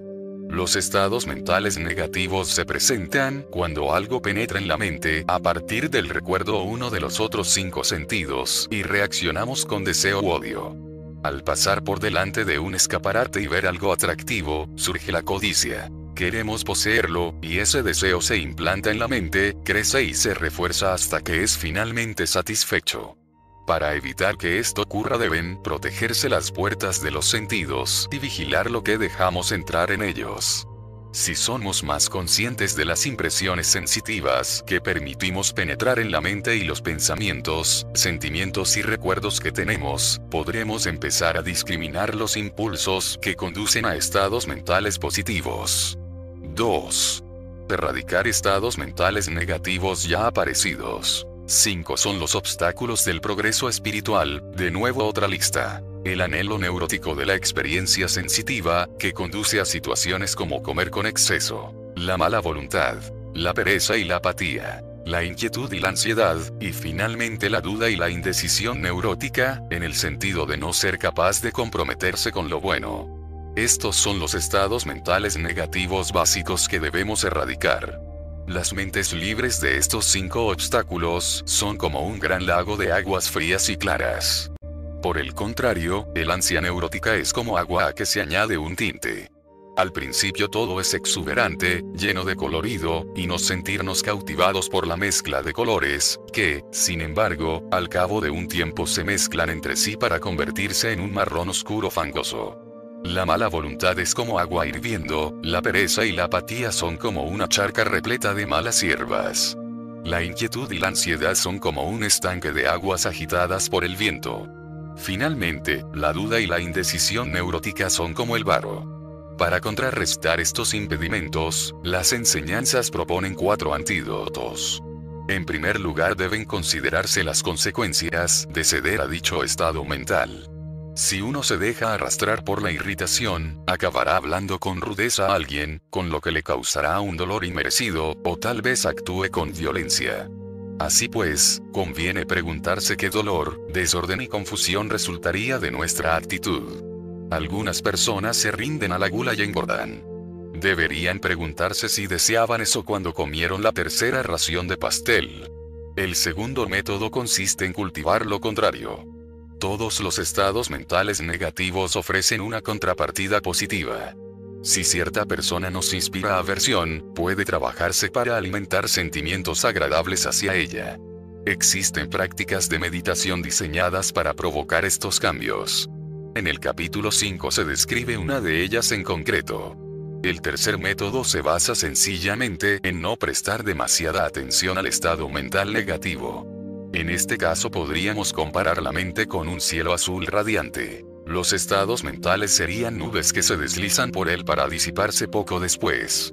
Si no nos identificamos con un estado mental pasajero, si nos fortalecemos frente a él, estaremos en condiciones de favorecer que se desvanezca. El cuarto método, que debe ser utilizado únicamente como último recurso, consiste en la supresión, que no equivale a represión mientras que ésta es inconsciente y perjudicial a nivel psicológico, en el caso de aquella, domina la conciencia para evitar sucumbir a la seducción de un estado mental negativo. Este es el método empleado por algunas personas que consiguen finalmente dejar de fumar. 3. Desarrollar posibles estados mentales positivos. Si bien pueden desarrollarse estados mentales positivos mediante el contacto y disfrute de la naturaleza y las artes, la comunicación con los amigos o a través de actos de bondad y generosidad, el método principal que utilizan los budistas consiste en la práctica sistemática de la meditación. La meditación budista tiene como objetivo la transformación total de la conciencia es un medio por el cual la mente trabaja de forma sistemática para provocar cambios deseados en el ámbito de la conciencia. La meditación constituye una de las prácticas budistas esenciales. Buda alcanzó la iluminación durante la meditación. La iconografía budista tiende a centrarse en este aspecto, y todos los grandes maestros budistas la han utilizado y enseñado.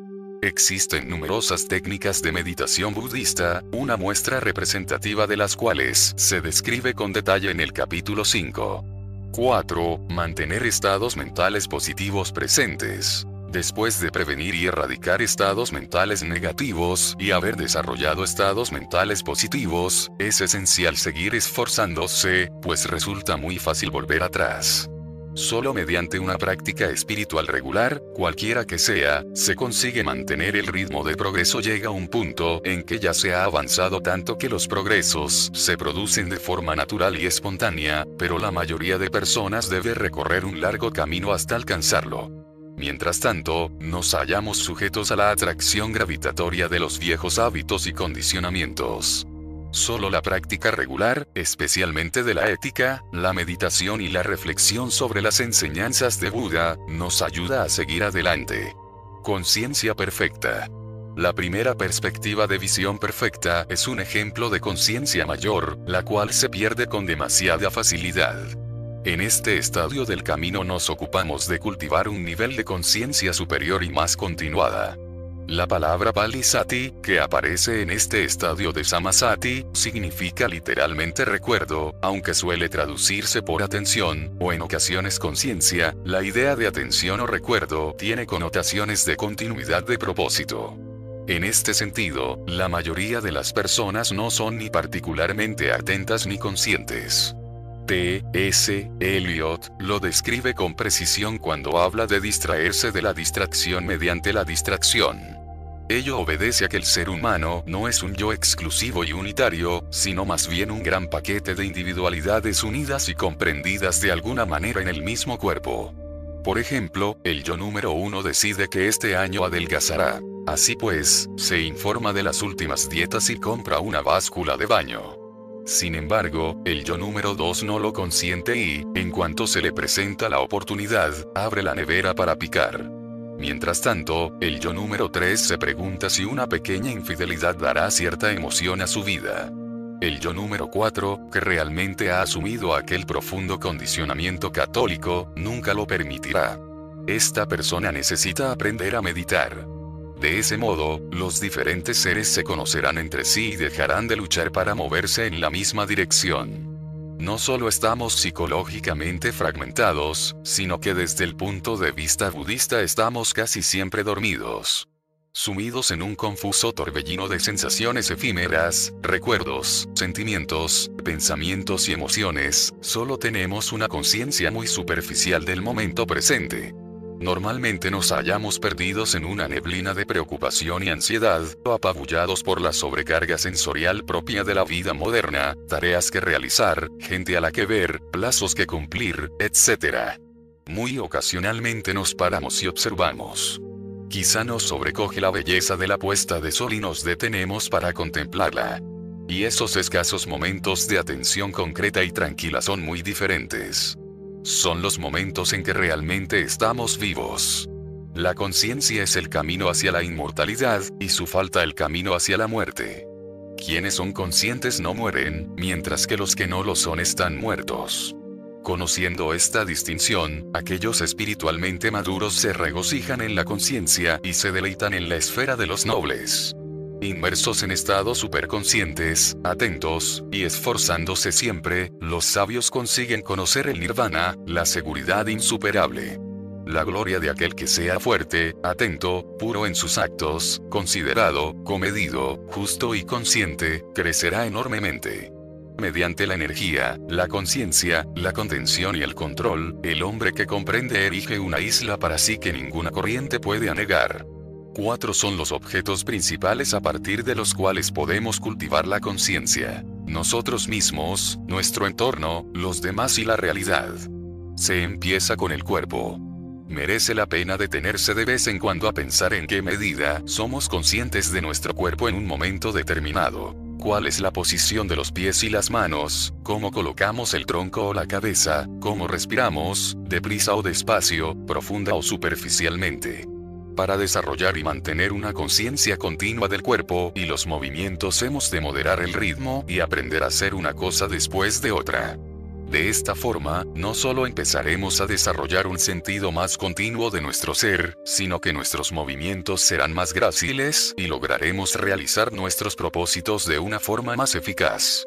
Si hacemos cada cosa en su momento, concentrándonos en ello, conseguiremos mucho más que si nos precipitamos en una actividad frenética en un estado de continuo nerviosismo apenas contenido. Posteriormente pasamos a la conciencia de los sentimientos y las emociones, que se diferencian entre sí. Los sentimientos son simples, es decir, son agradables o dolorosos, fuertes o débiles. Por lo general, las emociones son más complejas. Cuando nos encontramos con alguien que nos gusta, experimentamos un sentimiento agradable, y luego surge toda una serie de emociones diferentes. Dado que la vida emocional suele ser bastante contradictoria, no siempre resulta fácil tomar conciencia de las emociones en todos sus niveles de profundidad y complejidad. Podemos empezar aprendiendo a reconocer los sentimientos a medida que surgen, ya sean agradables o dolorosos, para después admitir nuestras emociones a medida que seamos conscientes de ellas. En Occidente hay personas que tienden a rechazar sus emociones y reprimirlas, y otras que se muestran muy preocupadas por todos los sutiles aspectos de su vida emocional. El budismo abre un camino intermedio entre estos dos extremos al sugerir que, en primer lugar, hemos de considerar nuestro estado emocional para luego reconocerlo y, si es necesario, cambiarlo, transformando las emociones negativas y desarrollando o reforzando las positivas. Seguidamente se llega al estadio de la conciencia de los pensamientos. A menudo ignoramos en qué estamos pensando en un momento determinado. Los pensamientos entran en la mente al azar, se mueven en un torbellino y luego se desvanecen sin haber producido ningún efecto significativo. Cobrando conciencia del proceso de pensamiento, nuestras ideas resultarán más eficientes. Al prestar atención al proceso mental, es posible seguir cada uno de los pensamientos hasta su conclusión y luego actuar en consecuencia. El pensamiento interrumpido, opuesto al discursivo, es poco frecuente, pero al prestar mayor atención a los procesos de pensamiento, se puede calmar el zumbido constante del discurso mental y empezar a utilizar los pensamientos de forma creativa. A la larga, y con la ayuda de prácticas tales como la meditación, se puede aprender a callar totalmente el parloteo mental durante algún tiempo y experimentar una conciencia pura, clara y radiante. Pasamos ahora a la conciencia del entorno. A medida que se profundiza en la conciencia del propio yo, se comprende y aprecia la realidad exterior con mayor claridad, por ejemplo, las motas de polvo en un rayo de luz, los colores y texturas de una pared de ladrillos, el trino de los pájaros, los colores de las hojas de los árboles en otoño, etc. Asimismo se presta más atención a los demás, se perciben sus sentimientos y emociones reflejados en sus posturas y expresiones, y se les escucha más atentamente, algo cada vez menos habitual. En ocasiones, el mejor regalo que podemos ofrecer a alguien es escucharle con toda nuestra atención. Finalmente llegamos al nivel de conciencia más elevado, la conciencia de la realidad. En primer lugar debemos reconocer que por lo general no somos conscientes de la realidad. La mayor parte del tiempo nos hallamos inmersos en un mundo de proyección ilusoria, aceptando nuestras reacciones subjetivas e inmediatas como si fueran definitivamente reales y tuvieran una existencia independiente de nosotros. Las proyectamos en la realidad y así vivimos en un mundo construido con el frágil tejido de nuestros deseos y aversiones. Cuando nos sentimos tristes, el mundo es un horrible pozo de desesperación, y cuando estamos felices se convierte en un alegre parque de atracciones. Para adquirir mayor conciencia de cómo son las cosas en realidad, podemos empezar por distanciarnos de nuestras respuestas subjetivas e inmediatas y así intentar adaptar un punto de vista más subjetivo respecto a nuestras valoraciones. Podemos además profundizar en aquellas verdades que nos ha revelado la primera perspectiva de la visión perfecta, meditándolas, intentando tenerlas presentes, permitiendo que nos transformen en niveles cada vez más profundos. Asimismo podemos contemplar formulaciones que apunten a la verdadera naturaleza de las cosas como las cuatro nobles verdades o las tres marcas de la existencia condicionada. Samadhi perfecto. La palabra samadhi significa el estado en que se está fijo o establecido. Caben dos interpretaciones a esta definición puede aludir a la fijación de la mente en un único objeto, como ocurre en la concentración meditativa, o bien referirse al estado de permanecer fijo o establecido en la realidad final. En esta última acepción, el samadhi perfecto representa la culminación de la senda, el punto en que la visión inicial se cumple en su totalidad y el ser se transforma de manera completa e irreversible. Tradicionalmente existen tres samadhis, tomando la palabra en su sentido más amplio aunque no están al alcance de todos nosotros, conviene explicarlos, pues nos proporcionan una idea del objetivo. No se trata de estados que se excluyen entre sí, sino que representan diferentes dimensiones de un mismo samadhi. En primer lugar se encuentra el samadhi sin imágenes, que indica que tal estado se halla libre de cualquier conceptualización. Es un estado de conciencia total, pero sin pensamiento discursivo alguno, como si se tratara de un cielo azul claro y luminoso sin ningún rastro de nubes.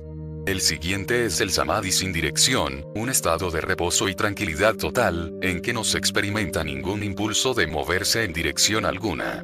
Es un estado de total serenidad, como una esfera perfecta que se apoya sobre una línea perfecta. No puede moverse en ninguna dirección, pero tampoco existe el impulso de hacerlo. Todos los deseos egoístas han sido eliminados en este estado de espontaneidad perfecta. Finalmente está el samadhi de la vacuidad. Se trata de un estado de total realización de la naturaleza última de la realidad, es decir, un estado en que todas las cosas poseen la misma naturaleza, y esta naturaleza no tiene esencia de tal. Como dice el sutra principal, la forma no es más que el vacío, el vacío no es más que la forma. La forma solo es vacío, y el vacío, forma. Sentimiento, pensamiento y elección, la conciencia en sí misma es lo mismo que esto. Todas las cosas son el vacío primario, que no nace ni se destruye. Tampoco es turbio ni puro, ni crece ni disminuye. Así pues, sabed que el Bodhisattva, sin aferrarse a nada pero reflexionando en la sabiduría prajna, está libre de cualquier obstáculo ilusorio, harto del miedo que engendra y alcanzar el nirvana más puro. Todos los Budas del pasado y el presente, y los Budas del futuro, a través de la sabiduría prajna, alcanzan la visión completa y perfecta. La noble senda óctuple termina aquí, o mejor dicho, en este punto desaparece de la vista, pues continúa mucho más allá del horizonte de nuestra conciencia actual, hacia dimensiones de una libertad y creatividad siempre superiores. Sin embargo, no debemos pensar que la noble senda óctuple posee un inicio, una mitad y un final definidos, como si cada estadio se atravesara solo una vez. Por el contrario, el camino es acumulativo. A cada paso que avanzamos en la senda de la transformación, nuestra capacidad para alcanzar una visión perfecta se intensifica. Cuanto más potente es la visión, más motivados nos sentimos para trabajar en nuestra propia transformación. Unas veces el progreso es lento y continuo, otras se producen avances espectaculares. En ocasiones quizá nos sentiremos atascados, pero si seguimos esforzándonos, el progreso está asegurado. Las cuatro verdades fundamentales, la noble senda óctuple, las tres marcas de la existencia condicionada, la vacuidad intrínseca de todos los fenómenos, la identidad del samsara y el nirvana, los cinco preceptos, la meditación, los cuatro esfuerzos, los cinco obstáculos, los cuatro antídotos, los cuatro objetos de la conciencia, los tres samadhis, todas ellas son enseñanzas a cuya práctica merece la pena dedicar la vida aunque solo representan una ínfima parte de todas las doctrinas budistas, al menos pueden proporcionarnos una idea de lo que es el Dharma.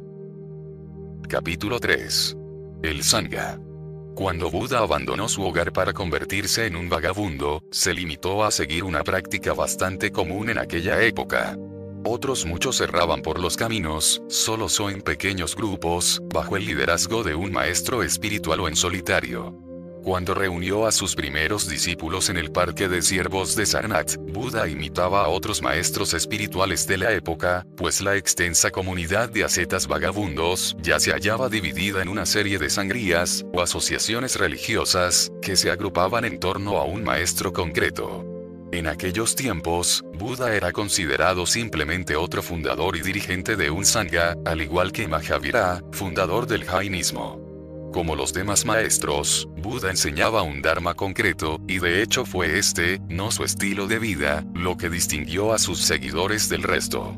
Buda y sus primeros discípulos llevaban una vida basada en el código no escrito de la amplia comunidad asceta. Vestían hábitos confeccionados con trapos que encontraban, se rasuraban la cabeza y pasaban la mayor parte del año vagando de un lugar a otro. Vivían de las limosnas, se abstenían de mantener intercambio sexual alguno, no robaban, no mataban y no pronunciaban falsas afirmaciones sobre sus dotes religiosas. Al igual que los miembros de otras sectas parecidas, celebraban reuniones quincenales en que recitaban el Pratimoksha, en Pali Patimoka, o resumen en verso del Dharma que se habían adherido. Una de estas estrofas se ha conservado en el Dhammapada y reza así. Abstenerse de todo mal, cultivar lo saludable, purificar el corazón. Este es el mensaje de los Budas. El dominio de uno mismo es la práctica asceta superior. Nirvana es lo supremo, afirman los Budas. Quien hiere al prójimo no avanza. Quien importuna al prójimo no es un solitario. No hablar mal, no pronunciar injurias, guardar el patimoca, ser moderados con la comida, vivir solos en una morada retirada, dedicarse a la meditación. Este es el mensaje de los Budas. La palabra sangha tiene muchos significados. Cuando aparece en cursiva adopta el significado paleo-sánscrito más general para referirse simplemente a un grupo o conjunto de personas. Es este sentido el que ha trascendido en las lenguas indias modernas. En cambio, cuando aparece en mayúscula, tiene un sentido budista concreto u otro. Como la tercera de las tres joyas, Buda, el Dharma y el Sangha, alude exclusivamente al Arya Sangha, el noble Sangha aquellos cuyos conocimientos espirituales son tales que no existe la posibilidad de que vuelvan a caer en las garras del samsara.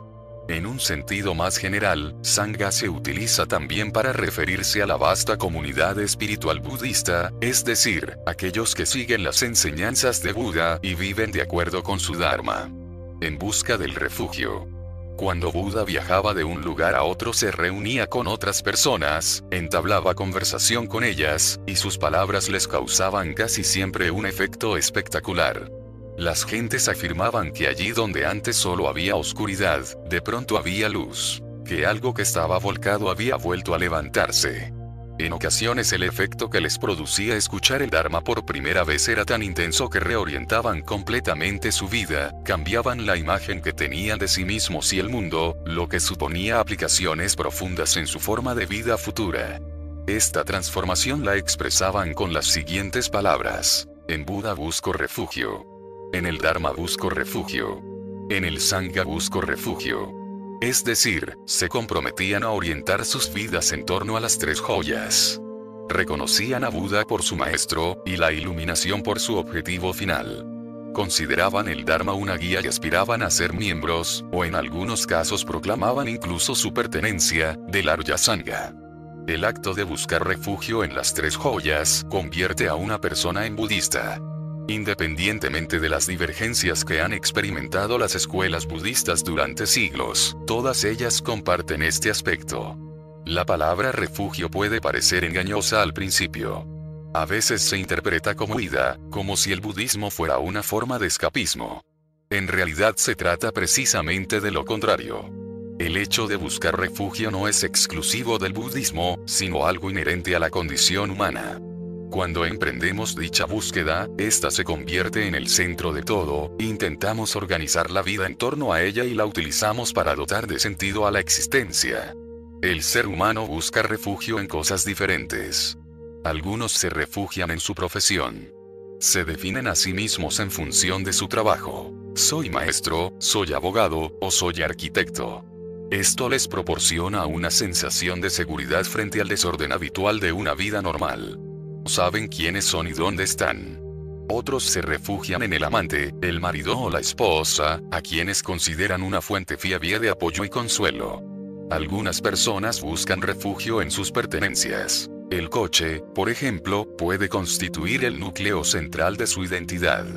El modelo y el color del automóvil que escogen anuncian su posición en el esquema global de las cosas. Sin embargo, ninguno de estos refugios es seguro, pues todo lo mundano está sujeto a cambio. El trabajo puede perderse en cualquier momento, y la pareja puede dejar de querernos. Quizá nos roben el coche o se averíe. De todos modos, a la larga, y como todas las cosas, dejará de funcionar. Esto no significa que se deba abandonar la profesión, los seres queridos y las posesiones para entregarse a una vida espiritual, aunque algunos lo hagan. Sencillamente se trata de subrayar la inevitable inseguridad que encierra organizar toda una vida en torno a cosas condicionadas y, por tanto, sujetas a cambios. El único refugio seguro es la iluminación, lo no condicionado. Si la iluminación se convierte en el objetivo principal en la vida, todos los demás elementos se organizan alrededor de ella. Cuando las tres joyas se constituyen en el centro vital de una persona, la forma en que esto afectará a los demás elementos de esa vida dependerá de hasta qué punto esa persona necesite encontrar un refugio, pues no todos los budistas lo buscan en la misma medida.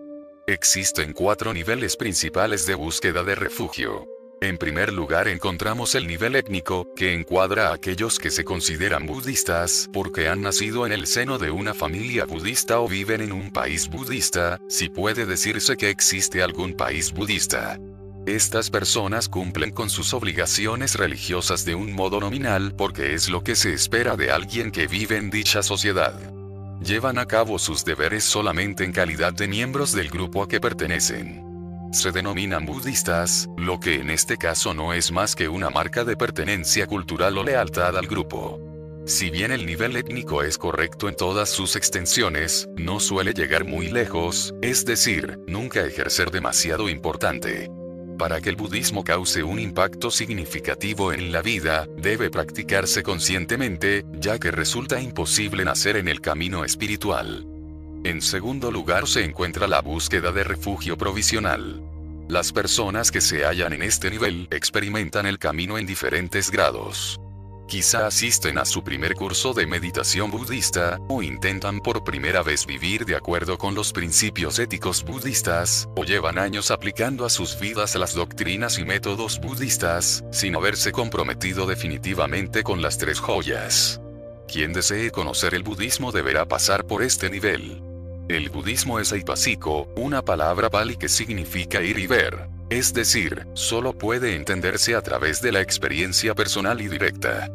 En tercer lugar se encuentra la búsqueda de refugio efectiva, donde se hallan aquellos que se han comprometido con las tres joyas, es decir, que las han convertido en el núcleo central de su vida y han orientado el resto de sus actividades en torno a ellas se esfuerzan por crear las condiciones que facilitarán su propia práctica del budismo y la de los demás, y mientras dichas condiciones existan, practican el budismo con eficacia. Entre ellos encontramos monjes o cabezas de familia, que viven solos o en una comunidad espiritual. Practican la meditación con regularidad, estudian el Dharma, mantienen un estrecho contacto con otros miembros del Sangha y aplican los principios éticos budistas a todas sus actividades. Finalmente llegamos a la búsqueda de refugio real. En este estadio, los practicantes budistas se han liberado hasta cierto punto de la atracción gravitatoria del samsara. Gracias a un esfuerzo espiritual continuo que fomenta la introspección creatividad espiritual irreversible. Ya no están confinados en los límites de su personalidad mundana y poseen una fe inamovible en las tres joyas. Su práctica ética es impecable, y dedican su vida a la liberación, sin distinguir entre la suya propia y la de los demás. Se dice que las personas que han alcanzado este nivel de práctica se han unido a la corriente, o que han manifestado la voluntad de la iluminación. Los textos tradicionales esbozan toda una serie de estados de desarrollo aún más avanzado, que, si bien algunos miembros del noble Sangha han alcanzado, a la mayoría de nosotros nos resulta apenas concebible. Crecimiento y desarrollo del Sangha. Si bien los primeros discípulos de Buda fueron mendigos y vagabundos como él, los hacendados no tardaron en unirse al creciente Sangha. No todos adoptaron una vida de pobreza, pero muchos realizaron progresos espirituales considerables. Por ejemplo, las escritoras Pali recogen los nombres de 21 propietarios que alcanzaron la iluminación total y otros que al menos llegaron a unirse a la corriente.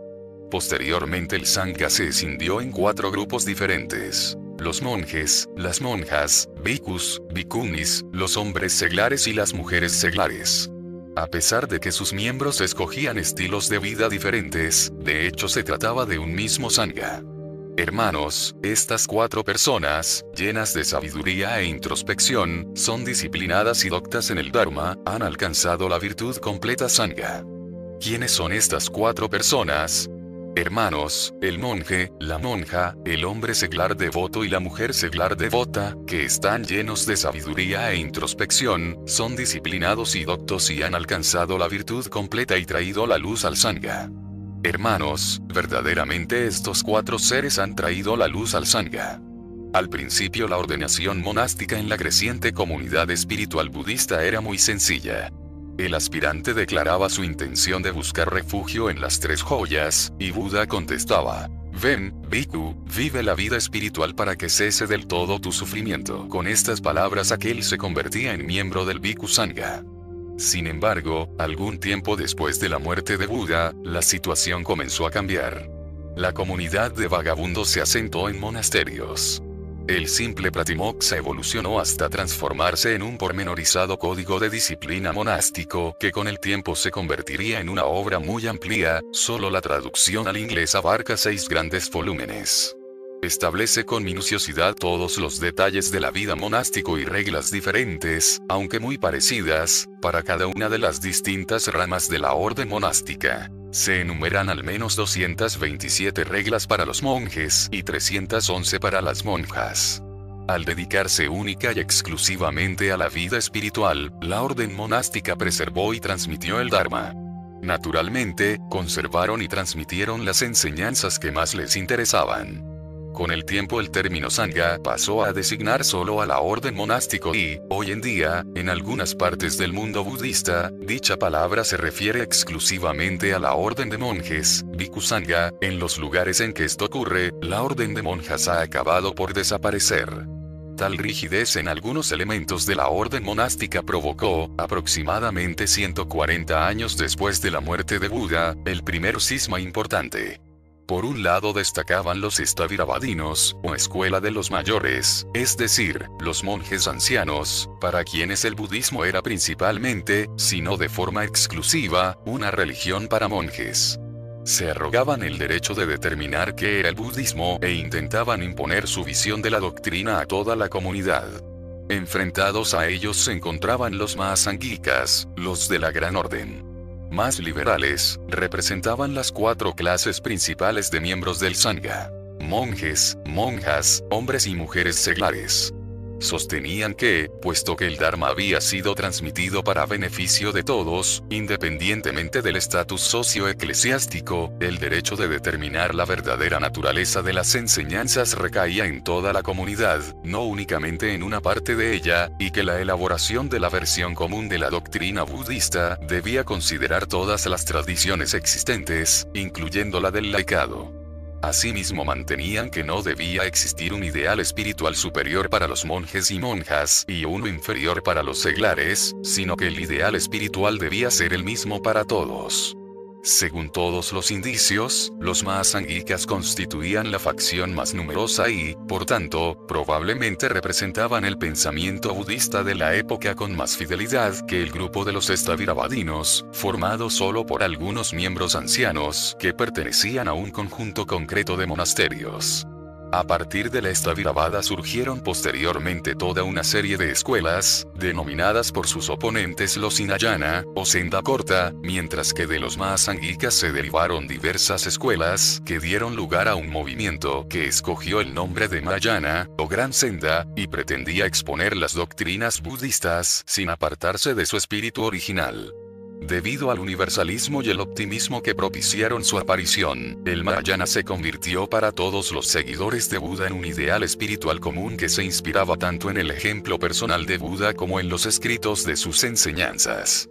Se trataba del ideal del Bodhisattva, aquel cuyo corazón había elegido la iluminación por el bien de los seres humanos.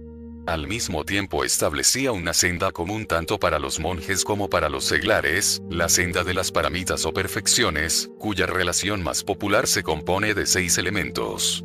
Para intentar vencer el individualismo espiritual que había imperado en el Sangha, el Mahayana hacía hincapié en el ideal de trabajar en aras de la bondad, no solo para uno mismo, sino en beneficio de todos los seres vivos. Las seis perfecciones, a través de las cuales el aspirante a Bodhisattva se prepara para ese objetivo, son la generosidad perfecta, la ética perfecta, la paciencia perfecta, la energía perfecta, la meditación perfecta y la sabiduría perfecta. La tradición mahayana insistía en el hecho de que todos, tanto monjes como seglares, podían ser bodhisattvas y, por tanto, budas potenciales. Por esta razón dicha escuela consiguió calmar las tensiones entre las diferentes facciones del Sangha, que se unieron en la consecución de un objetivo espiritual común y en la práctica de métodos espirituales idénticos o similares. Algún por un código monástico semejante al de los estavirabadinos conservadores y sus múltiples sucesores otros eran cabezas de familia. Actualmente la filosofía de los Estavirabadinos perdura en el budismo Theravada, que predomina en todo el sudeste asiático, mientras que las diversas formas de budismo tibetano y sino-japonés derivan del Mahayana. Después de este cisma, la evolución más espectacular e interesante se produjo en el contexto del Mahayana. Las escuelas hinayanas se ocuparon principalmente de preservar las enseñanzas básicas de Buda, tarea por la cual todos los budistas deberían estarles profundamente agradecidos, desarrollar el Abhidharma, una obra de un esfuerzo intelectual monumental, y elaborar el código monástico o Vinaya. Las riquezas del Arya Sangha. Con el desarrollo del Mahayana, el Arya Sangha se vio enriquecido con la figura de los Bodhisattva, seres humanos e incluso sobrehumanos que dedicaban la vida a la búsqueda de la iluminación, no solo para sí mismos, sino para todos los seres vivos. A medida que la figura humana e histórica de Buda se alejaba en el tiempo, el centro de devoción se trasladó de la persona de Buda al ideal de Buda, que, a su vez, ofrecía diversos aspectos, como la sabiduría y la compasión. Tales aspectos se representaban mediante personificaciones diferentes de Buda, es decir, figuras trascendentales de Buda, formas esplendorosas e incandescentes, llenas de luz, que emanan del vacío e irradian su calidad particular en todas las direcciones, del que daba representada por el Buda Amitabha, el Buda de la luz eterna, figura formada por una luz roja cálida que brilla como la puesta del sol. Posteriormente apareció un conjunto de cinco Budas que se manifestaban como un mandala, o disposición esquemática. De mismo modo que las diversas cualidades de Buda se plasmaban con más detalle, cada uno de los distintos Budas desarrollaba una familia espiritual, los bodhisattvas trascendentales. Hijos e hijas de los Budas que alumbraban el firmamento espiritual con las brillantes cualidades de sus actos compasivos en beneficio de todos los seres vivos. La más conocida de estas figuras bodhisattva trascendentales es Avalokiteshvara, hijo del Buda Amitabha y arquetipo de la compasión universal. Avalokiteshvara, que toma la forma de un joven príncipe indio, vestido y adornado con ostentación, lleno totalmente de una luz blanca brillante, sentado en posición de meditación y con cuatro brazos, encarna la actividad de la compasión iluminada en el mundo. Como las demás figuras del mandala, Avalokiteshvara terminó asociándose a un mantra determinado. Al igual que las figuras constituyen símbolos de luz, los mantras son símbolos de sonido. El mantra de Avalokiteshvara, Om Mani Padme Hum, se extendió por todo el mundo budista indo-tibetano, pues era una evocación de las cualidades de la compasión iluminada. En el Tíbet, Avalokiteshvara es conocido y venerado con el nombre de Chenrezig, y su mantra aparece esculpido o pintado en las rocas y piedras de todo el país. Cuando el budismo se difundió en China, Avalokiteshvara cambió de sexo para convertirse en la benigna y elegante Kuan Yin, vestida de blanco, la bodhisattva hombre de canon, o canseón. Todas estas transformaciones apuntan a un bodhisattva caracterizado por aparecer a los ojos de los humanos en la forma que más se adecue a sus necesidades. Quizá un milenio después de la muerte de Buda, concretamente en el noroeste de India y Nepal, el budismo Mahayana empezó a evolucionar hacia el budismo tántrico o Vajrayana, o camino del diamante, y convirtió los espíritus, duendes, diablos y demonios que poblaban la imaginación popular, al budismo y los incorporó al mandala de los cinco Budas, enriqueciendo así en mayor medida el Arya Sangha. Evolución posterior del Sangha. Cuando el budismo zen empezó a adquirir importancia en Japón, alrededor del siglo, una figura más pasó a engrosar las filas del Arya Sangha. El Rossi, aquel que ha alcanzado el objetivo principal de dicha tradición, a saber, la penetración directa en la verdadera naturaleza de la realidad. En términos técnicos, un Rossi sería por lo tanto un miembro de la corriente. Sin embargo, no está del todo claro si esto sigue siendo cierto en el caso de todos aquellos que reciben tal título actualmente. Más o menos en la misma época, el sistema Tulku empezó a desarrollarse en el Tíbet. Los Tulkus son bodhisattvas, humanos o sobrehumanos que han tomado forma humana para conducir a la humanidad a la liberación. Son reencarnaciones de los lamas, lama es el equivalente tibetano de la palabra sánscrita gurú o maestro. El sistema Tulku, íntimamente relacionado con el sistema feudal tibetano, reemplazó tanto que sus miembros se erigieron en maestros principales y fuente de toda autoridad espiritual, y a menudo mundana. Los Tulkus son conocidos también por el título de Rinpoche, suma preciosidad. Algunos se hacen monjes, y otros se casan y son cabezas de familia. Cualquiera que sea su estilo de vida, son profundamente respetados y venerados por los budistas tibetanos.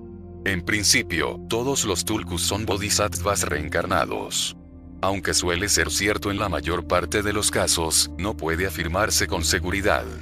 En el siglo XIX el nuevo gobierno Meiji de Japón decretó que todos los monjes debían casarse.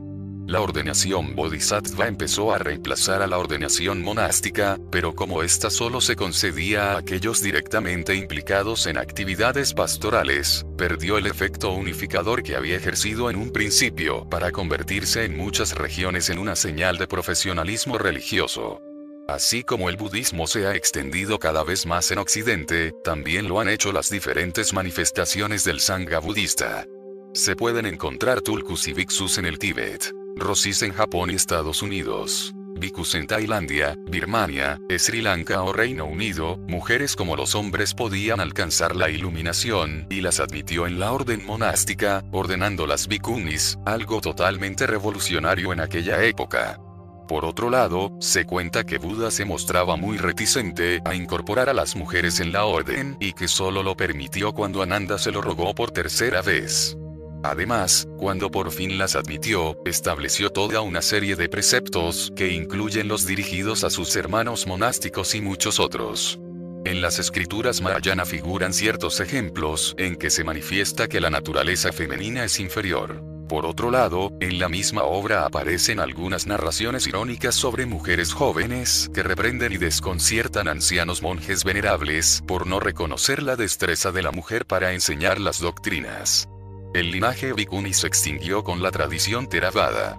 Nunca se impuso en el Tíbet y actualmente solo perviven las tradiciones chinas. Algunas mujeres, llamadas anis, se entregan a la vida monástica en la comunidad tibetana.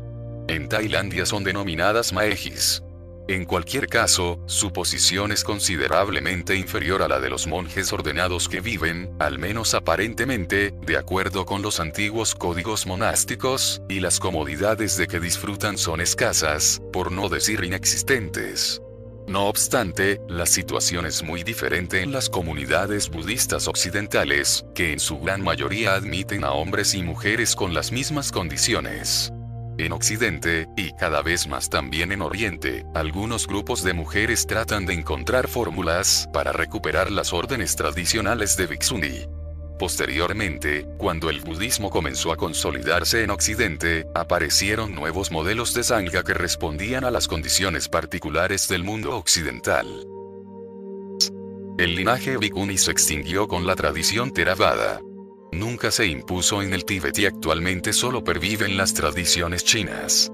Algunas mujeres, llamadas anis, se entregan a la vida monástica en la comunidad tibetana.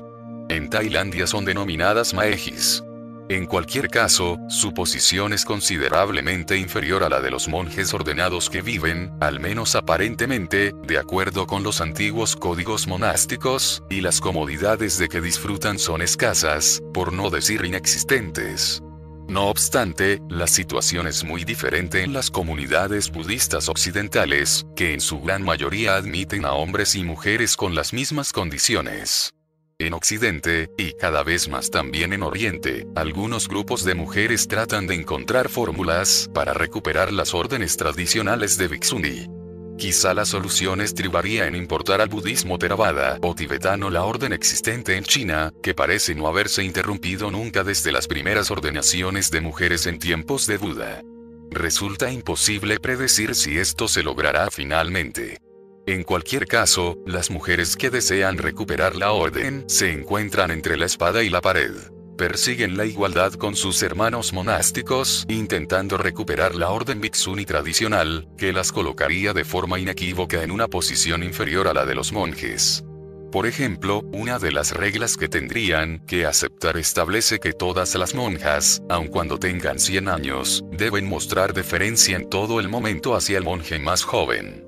Parece, pues, que estas mujeres que buscan la igualdad de oportunidades y desean ser ordenadas en la religión budista, deberían abandonar la cuestión de la ordenación de Bhikshuni y adoptar uno de los nuevos modelos de órdenes y prácticas que en la actualidad surgen en Occidente, y en que tanto hombres como mujeres reciben la misma ordenación y gozan de las mismas oportunidades. Amistad espiritual. Si bien de vez en cuando un periodo de soledad resulta muy útil, el budismo no puede practicarse únicamente en aislamiento total. Si se busca refugio en las tres joyas, aunque sea de forma provisional, se necesita el apoyo de los demás. Un sangha, o comunidad espiritual, se compone de hombres y mujeres que comparten un ideal común, la búsqueda de refugio en las tres joyas. Les une la inquietud de perseguir el objetivo de la iluminación, cultivar estados mentales positivos y reducir estados mentales negativos. Al abrazar conjuntamente tan altos ideales, se establece una amistad espiritual entre ellos. La amistad espiritual, Kaliana Mitrata, es una amistad, Mitrata, completa, bella y noble, Kaliana. Existen dos clases de amistad espiritual. La horizontal, que une a las personas que se hallan en un nivel espiritual más o menos parecido, y la vertical, que se produce entre personas que se encuentran en diferentes fases de camino. Se precisan guías y amigos espirituales, o compañeros que compartan los esfuerzos y los logros. Como hemos visto, Buda siempre viajaba con un compañero muy querido, en la mayoría de las ocasiones su amigo y primo Ananda. Un día, este, tras reflexionar profundamente durante un rato, se volvió hacia Buda y exclamó, Señor, he estado pensando que la amistad espiritual es al menos la mitad de la vida espiritual.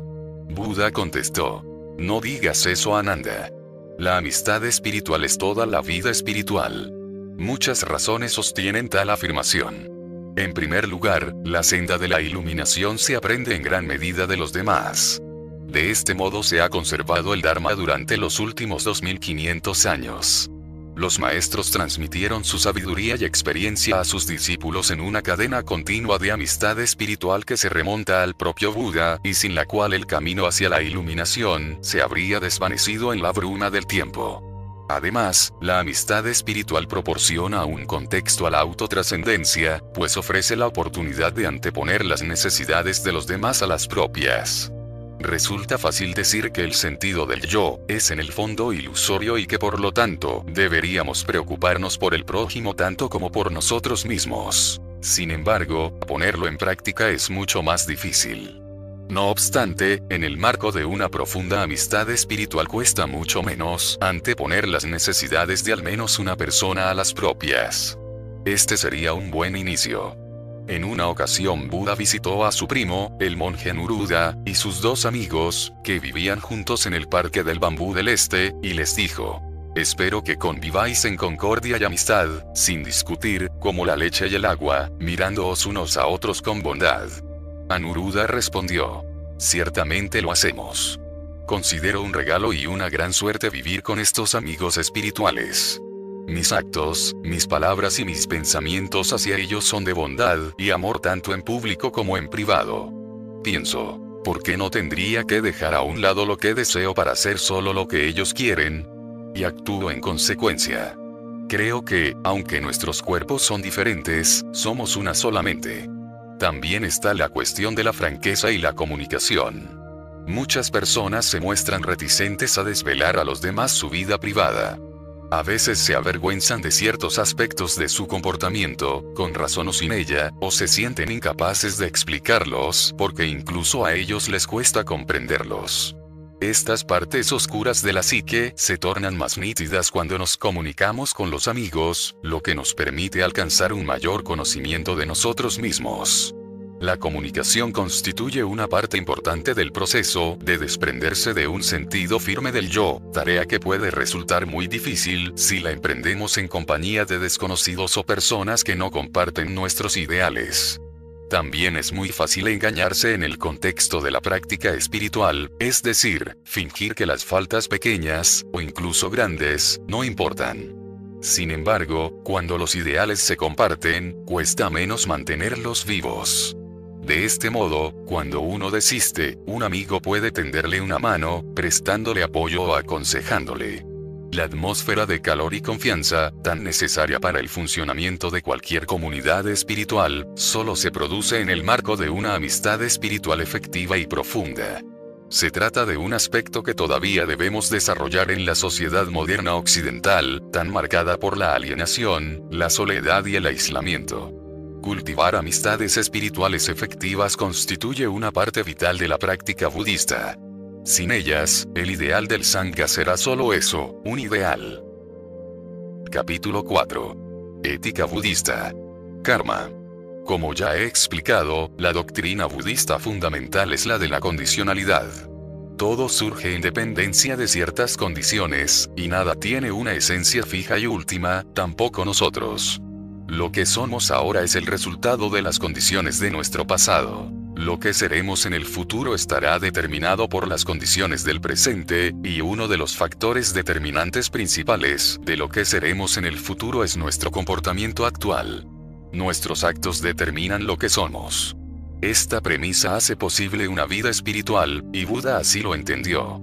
Al empezar a cambiar nuestro comportamiento, también comenzamos a hacernos diferentes. Esta es la raíz de toda creatividad. No estamos predestinados a repetir las pautas de comportamiento del pasado, volviendo a ser la misma persona una y otra vez, sino que podemos convertirnos en una nueva persona. Cada instante de la vida presenta una serie infinita de posibilidades. La forma en que configuramos nuestra personalidad, lo que somos, queda determinado por la clase de karma que tenemos, a saber, por los actos de voluntad. Se suele pensar erróneamente que el karma es una forma de retribución universal divina. Muy al contrario, la ley del karma solo sugiere que las acciones volitivas acarrean consecuencias inevitables. Se trata sencillamente de una extensión de la doctrina fundamental de la condicionalidad.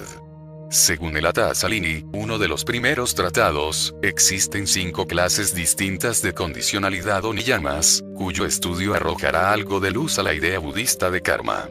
La primera clase, y la más importante, es la condicionalidad física inorgánica, que comprende todas las leyes que determinan la manera en que funciona la materia a nivel inorgánico, es decir, todas las leyes de la física y la química.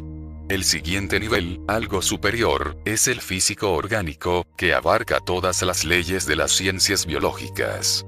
El siguiente es el psicológico, en que se sitúan todas las leyes que rigen el funcionamiento involuntario e instintivo de la mente.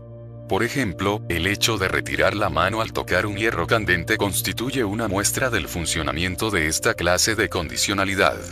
El siguiente nivel es el kármico, que engloba todas las leyes que gobiernan la forma en que la actividad volitiva afecta a la conciencia. Finalmente encontramos el nivel dármico, que describe lo que podríamos denominar condicionalidad trascendental, una clase de condicionalidad experimentada por los miembros del Arya Sangha. Como este nivel de condicionalidad solo nos afecta en la medida en que nos relacionamos con tales seres ilustres, e incluso en ese caso no podríamos percibirlo, lo dejaremos fuera de consideración tenemos nociones de los tres primeros niveles de condicionalidad, la física inorgánica, la física orgánica y la psicológica, de la época escolar, cuando realizábamos prácticas en el laboratorio, provocando explosiones o haciendo competir a los ratones en un laberinto. En Occidente hemos penetrado con más profundidad en estas áreas de conocimiento que cualquier otra cultura en la historia. En cambio, solo tenemos una conciencia muy rudimentaria, incluso primitiva, de la dimensión kármica o ética de la vida. Por el contrario, el budismo se basa, quizá por encima de todo, en un conocimiento de la dimensión kármica de la condicionalidad, pues el núcleo principal de esta doctrina radica en la posibilidad de cambiar las pautas de comportamiento, lo que resulta de una comunión del ser con el samsara. La esencia de la ética budista reside en el hecho de que el comportamiento condicione al ser. Sin embargo, no solo importan nuestros actos. El estado mental que nos impulsa a obrar es crucial. La ética budista es una ética de intención. Los actos en sí mismos son neutrales. Lo que importa es el estado mental, la voluntad que se esconde detrás de la acción. El budismo no habla en términos de correcto o incorrecto, bueno o malo, sino que trata de intenciones positivas o negativas. La voluntad positiva, basada en la generosidad, el amor y la claridad, produce resultados positivos desde el punto de vista kármico. Nos aleja del engaño y nos conduce hacia la iluminación. La voluntad negativa, basada en la codicia, el odio y la ignorancia espiritual nos mantiene en el samsara, girando en una rueda infinita de nacimientos y muertes. Esta última se compone de una serie de normas y costumbres que surgen del grupo en que se aplican. Variará según el lugar o la época. Por ejemplo, algunas culturas practican la poligamia, que es condenada por otras. Los cristianos comen cerdo sin ningún problema, mientras que los musulmanes y los judíos lo encuentran repugnante. La moralidad convencional aparece por lo general como respuesta a ciertas circunstancias sociales concretas, pero suele sobrevivir después de ellas. Por ejemplo, aunque ya no existen razones higiénicas para rechazar la carne de cerdo, en Jeddah o Jerusalén aún resulta difícil encontrarla en las carnicerías. La moral natural se basa en los hechos de la psicología humana y el funcionamiento de la ley del karma. Juzga las acciones como positivas o negativas, no a partir de los puntos de vista o las costumbres del grupo, sino por su capacidad de generar resultados espirituales beneficiosos. Los actos positivos, que nos alejan del samsara, nos aportan una expansión, una claridad y una felicidad mayores y, por lo tanto, menos egocentrismo. Los actos negativos, que refuerzan el sentido del ego, conducen a la limitación al unirnos al samsara. En resumen, los actos se juzgan como positivos o negativos en función de su capacidad de acercarnos o alejarnos de la iluminación. Renacimiento. El budismo enseña que no siempre se experimentan los resultados del karma de forma inmediata, sino que en ocasiones se cumplen mucho más tarde, incluso en otra vida. A lo largo de los años, los budistas han sostenido que el proceso de volver a ser, se produce no solo en esta vida, donde nos renovamos cada minuto, sino que más allá de la barrera aparente de la muerte, nuestra voluntad también determina la forma en que renacemos. En este sentido, renacimiento no es sinónimo de reencarnación. No se trata de que una esencia espiritual fija e inamovible encuentre cobijo en otro cuerpo cuando el primero ya se ha gastado, sino que el ritmo de cambio continuo sigue su curso, del mismo modo que una llama de fuego avanza por un conjunto de ramas, pasando de una a otra. La llama nunca cesa de cambiar. De igual modo, nunca es el mismo yo el que renace. La idea del renacimiento resulta difícil de aceptar para algunos budistas occidentales, quienes argumentan que, a falta de evidencias empíricas, la postura más razonable a este respecto es el agnosticismo. Otros afirman que, aunque escasas, sí existen algunas pruebas, ya empíricas o de otra clase, que refuerzan la teoría del renacimiento. Aducen toda una serie de estudios científicos sobre el tema. ejemplos de regresión hipnótica, el recuerdo involuntario de detalles sobre vidas pasadas, experiencias cercanas a la muerte y el caso de niños prodigio como Mozart, que interpretaba y componía a la edad de cuatro años. Asimismo, algunos mantienen que existen más pruebas, aunque de poca relevancia, de la continuación de la conciencia después de la muerte que de su fin, teoría que por definición no se halla sujeta a determinación empírica. Independientemente de las tendencias actuales en Occidente, durante los últimos 2500 años ningún maestro budista reconocido, por muy iconoclasta que sea, ha cuestionado la idea del renacimiento, una doctrina budista tradicional. Si consideramos nuestra propia experiencia con detenimiento, observaremos que el proceso de renacer tiene lugar a lo largo de la vida.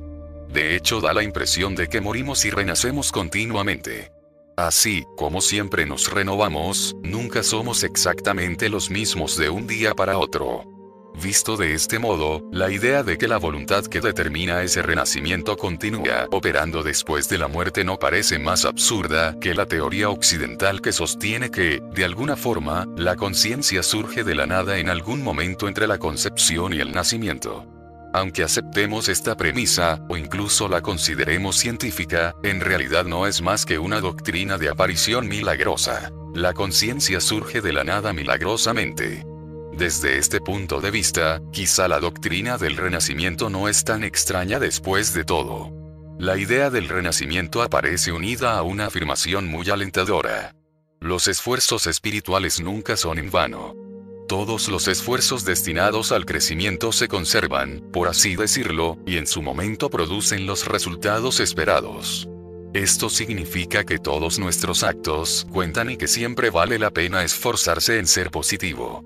En cualquier caso, para ser budista no es absolutamente necesario creer en el renacimiento. En cambio, sí se debe tener la convicción de que es posible alcanzar la iluminación a lo largo de la vida. Los cinco preceptos. El comportamiento acarrea consecuencias kármicas que afectan al progreso a lo largo del camino. Sin embargo, hasta que alcanzamos la iluminación, no siempre podemos estar seguros de que nuestros actos de voluntad son positivos. En ocasiones nosotros mismos desconocemos los motivos verdaderos. Por esta razón se precisan ciertas directrices éticas, como la lista de los cinco preceptos. Esta guía describe el comportamiento natural y espontáneo de una persona iluminada. Si queremos alcanzar la iluminación, debemos intentar emular dicho comportamiento, puesto que, modificando nuestra conducta, también cambiaremos nuestro nivel de conciencia. Los preceptos no son normas ni mandamientos. No existe ningún ser superior que nos observa desde arriba para comprobar si seguimos el buen camino. A diferencia de otras listas como los diez mandamientos, los cinco preceptos no indican lo que todos los budistas deben hacer, sino que se adoptan de forma voluntaria en calidad de principios de adiestramiento. Los cinco preceptos, que presentamos aquí traducidos del Pali clásico, son los más comunes. Acepto el principio de adiestramiento de abstenerme de matar. Acepto el principio de adiestramiento de no tomar lo que no ha sido dado. Acepto el principio de adiestramiento de apartarme de malas conductas sexuales. Acepto el principio de adiestramiento de apartarme de la mentira. Acepto el principio de adiestramiento de abstenerme de las bebidas alcohólicas. Algunos budistas occidentales han formulado los equivalentes positivos a dichos preceptos. Con actos de amabilidad y amor purifico mi mente. Con generosidad purifico mi mente. Con calma, sencillez y alegría purifico mi cuerpo. Con una comunicación veraz purifico mi habla. Con una conciencia clara y radiante purifico mi mente. Como directrices de entrenamiento, los preceptos son la extensión en la vida cotidiana del proceso de buscar refugio en las tres joyas. Lo hacen efectivo al dotarle de una expresión práctica. No se trata solo de que nos gustaría dirigirnos hacia la iluminación, sino que, adoptando los preceptos, empezamos a cambiar nuestro comportamiento para que concuerde con nuestros ideales. Al igual que existen cuatro niveles de búsqueda de refugio, existen cuatro niveles correspondientes de práctica de los preceptos. En el nivel étnico, los preceptos se reducen a las normas de conducta de un grupo o sociedad como tales, solo forman parte de la moralidad convencional y no se adoptan como reglas de adiestramiento en la senda espiritual. En el nivel provisional, los nuevos budistas asumen los preceptos e intentan vivir de acuerdo con ellos para alcanzar una mejor comprensión del budismo, es decir, intentan practicarlos para comprobar cómo afectan a sus vidas. En el nivel efectivo, el individuo se compromete a vivir según los preceptos y, aunque todavía se siente atrapado en el samsara, realiza un esfuerzo coherente para vivir de acuerdo con la ética. En el nivel real, las acciones se corresponden con los preceptos de forma natural y devienen una expresión del modo de ser del individuo. Así, los preceptos describen el comportamiento natural, libre y espontáneo de los miembros del Arya Sangha. 1. Acepto el principio de adiestramiento de abstenerme de matar. Con actos de amabilidad y amor purifico mi mente. Verse privado de la vida comporta privarse al mismo tiempo de todo cuanto uno quiere. La voluntad de vivir es común a todas las cosas vivas. No aceptar este principio representa la contradicción más importante de la regla de oro que reza. Trata a los demás como te gustaría que te trataran a ti. A todos los seres vivos les aterroriza el castigo. Todos temen a la muerte. Si todos somos iguales, nadie debería matar al prójimo. A todos los seres vivos les aterroriza el castigo. Para todos, la vida es un bien preciado. Si todos somos iguales, nadie debería matar al prójimo. Del Dhammapada, traducción sangarasita, inédita. En el budismo, la regla de oro excede del dominio exclusivo de la humanidad, pues respeta la voluntad de vivir de todos los seres sensitivos. Cuando matamos o dañamos al prójimo de cualquier forma consciente, dejamos de identificarnos con él como seres vivos, lo vemos solo como un objeto intrínsecamente separado de nosotros. Esto refuerza la dicotomía sujeto-objeto y nos conduce a un estado de penosa limitación. Así pues, cuando matamos, no solo privamos a otro de lo que le es más preciado, sino que también nos dañamos a nosotros mismos.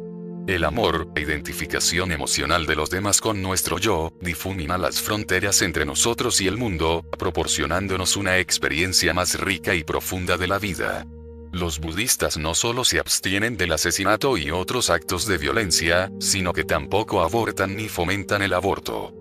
Por lo general son vegetarianos, les preocupa el medio ambiente y el bienestar de otras especies, y no toleran el comercio de armas o cualquier otro producto que perjudique a los seres vivos. 2. Acepto el principio de adiestramiento de no tomar lo que no ha sido dado. Con generosidad purifico mi mente. Del mismo modo que no queremos morir, tampoco queremos separarnos por la fuerza de nuestras posesiones. Lo que nos pertenece forma, en gran medida, parte de nuestra identidad, y privar a alguien por la fuerza de sus propiedades es una forma de violencia. No solo no debemos arrebatar las posesiones a otra persona, sino que tampoco deberíamos robarles ni el tiempo ni la energía, a menos que la ofrezcan libremente. En lugar de tomar, podemos aprender a dar. Por lo general tendemos a preservar nuestra identidad, incorporando a ella aquello que creemos le proporcionará seguridad y bienestar. Tal orientación, que nos mantiene unidos al samsara y es la fuente de todo sufrimiento, puede cambiarse de forma gradual a través de la práctica consciente de la generosidad. Dar es la contrapartida natural de la no violencia, y si se entiende el camino budista como un adiestramiento hacia la paz, también lo es hacia la generosidad. Al cultivar la generosidad se deshacen los vínculos con el egocentrismo. 3. Acepto el principio de adiestramiento de apartarme de malas conductas sexuales. Con calma, sencillez y alegría purifico mi cuerpo. Las escrituras budistas apenas abordan el tema del sexo. Los monjes y monjas hacen voto de castidad, y los códigos monásticos especifican con todo detalle qué actos excluye el voto, pero no se prescribe nada para aquellos que no viven en monasterios. Suele interpretarse este precepto como una negación de la violación, el adulterio y el secuestro, pero de hecho es mucho más que eso. El sexo es importante para todo el mundo. El instinto sexual es muy fuerte y conduce a toda clase de comportamientos extraños. La cultura budista se caracteriza porque nunca ha intentado controlar la sexualidad mediante el sentimiento de culpa, como se observará al visitar algunos países de Asia. El budismo no discrimina a la gente por sus preferencias sexuales. Se puede ser heterosexual, homosexual, onanista, travestido o célibe. El budismo tampoco ha glorificado la familia nuclear. El matrimonio no es un sacramento budista, sino simplemente un contrato social.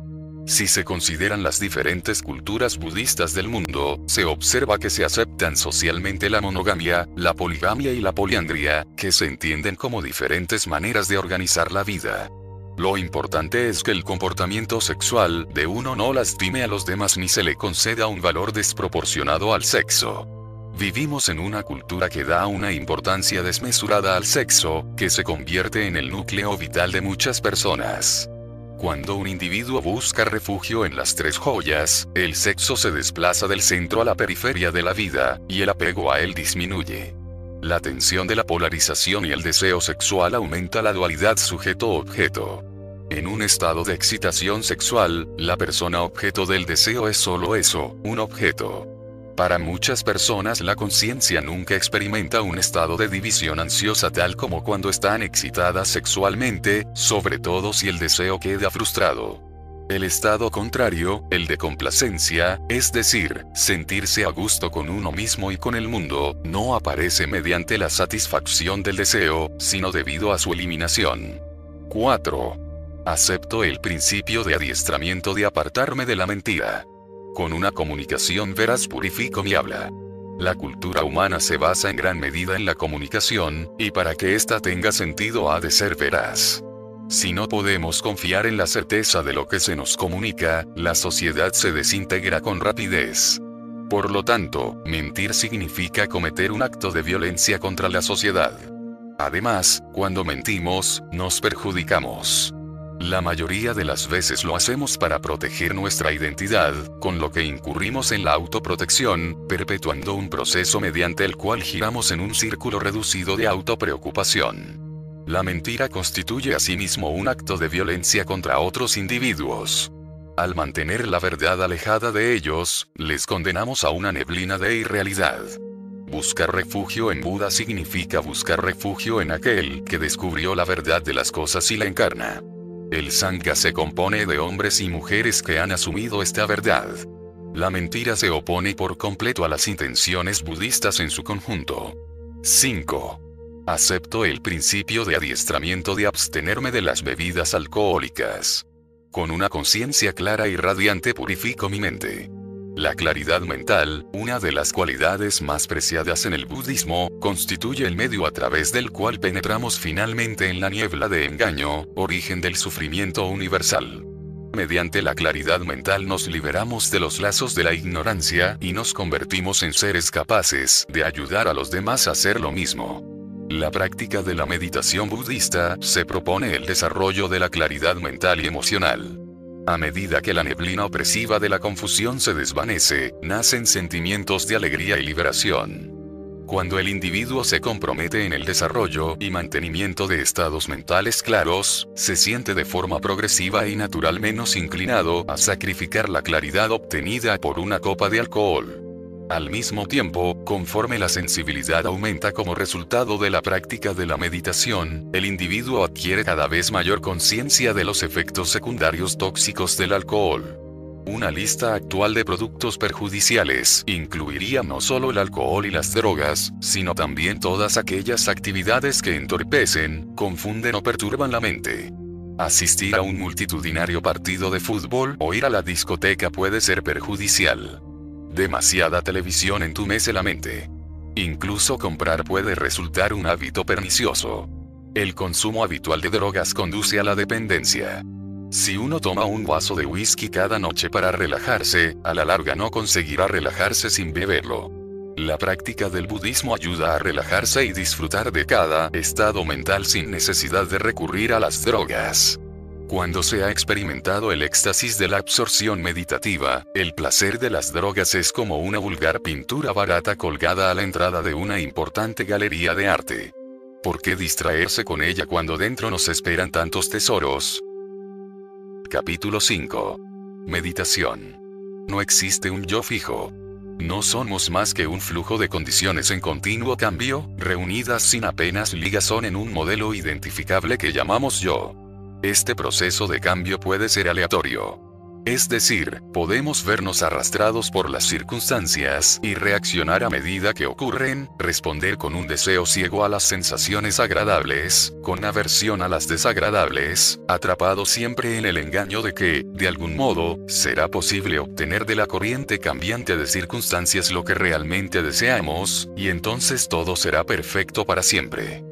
La otra opción consiste en vivir de una forma más consciente después de haber percibido al menos por un instante el engaño que encierra la idea de que el deseo y la aversión pueden producir un conjunto de circunstancias definitivo e inmutable en que todo será perfecto para siempre, podemos decidir liberarnos de la atadura de tal engaño. Mientras nos esforzamos por transformar dicho deseo en generosidad, la aversión en compasión y el engaño en sabiduría, empezamos a expandir la conciencia, de tal modo que deja de girar en torno a sí misma, confinada en los límites duros, fríos y solitarios de egocentrismo. En el capítulo anterior he explicado cómo los estados mentales dirigen y son dirigidos por el comportamiento. En este capítulo analizaré cómo podemos cambiar la calidad de los estados mentales, incidiendo directamente en ellos durante la meditación, y explicaré cómo esto puede ayudarnos a cultivar la sabiduría, es decir, la comprensión directa e intuitiva de la naturaleza de la realidad. El término tradicional para designar la meditación es bhavana, desarrollo mental y emocional es el intento sistemático de llevar a cabo ciertos cambios deseados en un estado mental, incidiendo directamente en todas las dimensiones de la mente. Existen diversas prácticas de meditación budista, que en términos generales pueden dividirse en dos categorías principales, samatha y vipassana. La meditación samatha está destinada a desarrollar estados mentales superiores, caracterizados por la integración, la concentración, la calma y la emoción positiva, así como estados de profunda absorción meditativa. La meditación vipassana se propone fomentar una penetración en la realidad de las cosas. Seguidamente estudiaremos cada una de ellas, pero primero una advertencia. No se aprende a meditar leyendo una descripción en un libro, del mismo modo que no se aprende a conducir leyendo el manual de instrucciones de un automóvil. Mi intención es perfilar una idea de qué es la práctica de meditación budista, no enseñar meditación, pues la instrucción personal debe realizarla un maestro cualificado. Samatha. Recuerdo que la primera vez que me senté a meditar fue un caos. Primero pensé en lo que había hecho el día anterior, luego en la cena, después me enfadé al acordarme de un comentario de alguien, luego evoqué una escena de una película que había visto la semana anterior, a continuación noté que me dolía el hombro, me puse nervioso porque tenía una cita al día siguiente, me pregunté qué desayunaría, y experimenté una sensación de ternura hacia el tipo divertido que regenta aquella tienda de verduras en el mercado. Acto seguido planteé si el café me perjudicaría, recordé una situación en París, y me pregunté si realmente el idioma condicionó la experiencia. Deseé que al día siguiente hiciera sol, luego pensé en lo que dijo mi compañera, y sentí una molestia en la rodilla, todo ello en menos de cinco minutos. Es bastante normal pasar por experiencia similar cuando se está aprendiendo a meditar, a menos que uno se duerma. Nuestra mente funciona así siempre, no únicamente cuando nos paramos a analizar qué ocurre en ella. Ello obedece, como hemos explicado anteriormente, a que no existe un yo único e integrado. Vivimos la vida en diversos grados de desintegración. Estamos compuestos por un cierto número de identidades fragmentarias que se disputan nuestra atención y compiten por el control temporal del organismo psicofísico que denominamos yo. Si queremos empezar a controlar la dirección global de nuestra vida para sustituir las voliciones negativas por positivas, primero debemos desarrollar cierta integración rudimentaria. Al igual que diferentes ejercicios físicos desarrollan el cuero de distinta forma, técnicas de meditación diferentes desarrollan distintos aspectos de la psique. La práctica de la conciencia de la respiración fomenta la calma y la integración. Conciencia de la respiración.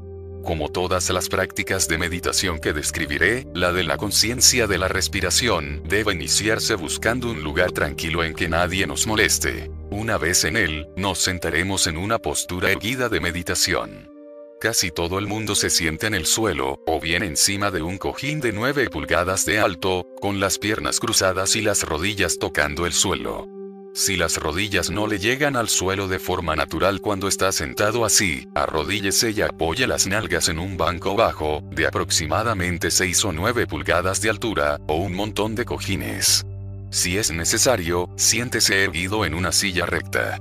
A continuación el cuerpo se coloca recto, y el cuello y los hombros se relajan. Las manos reposan en el regazo, ligeramente ahuecadas, la una sobre la otra.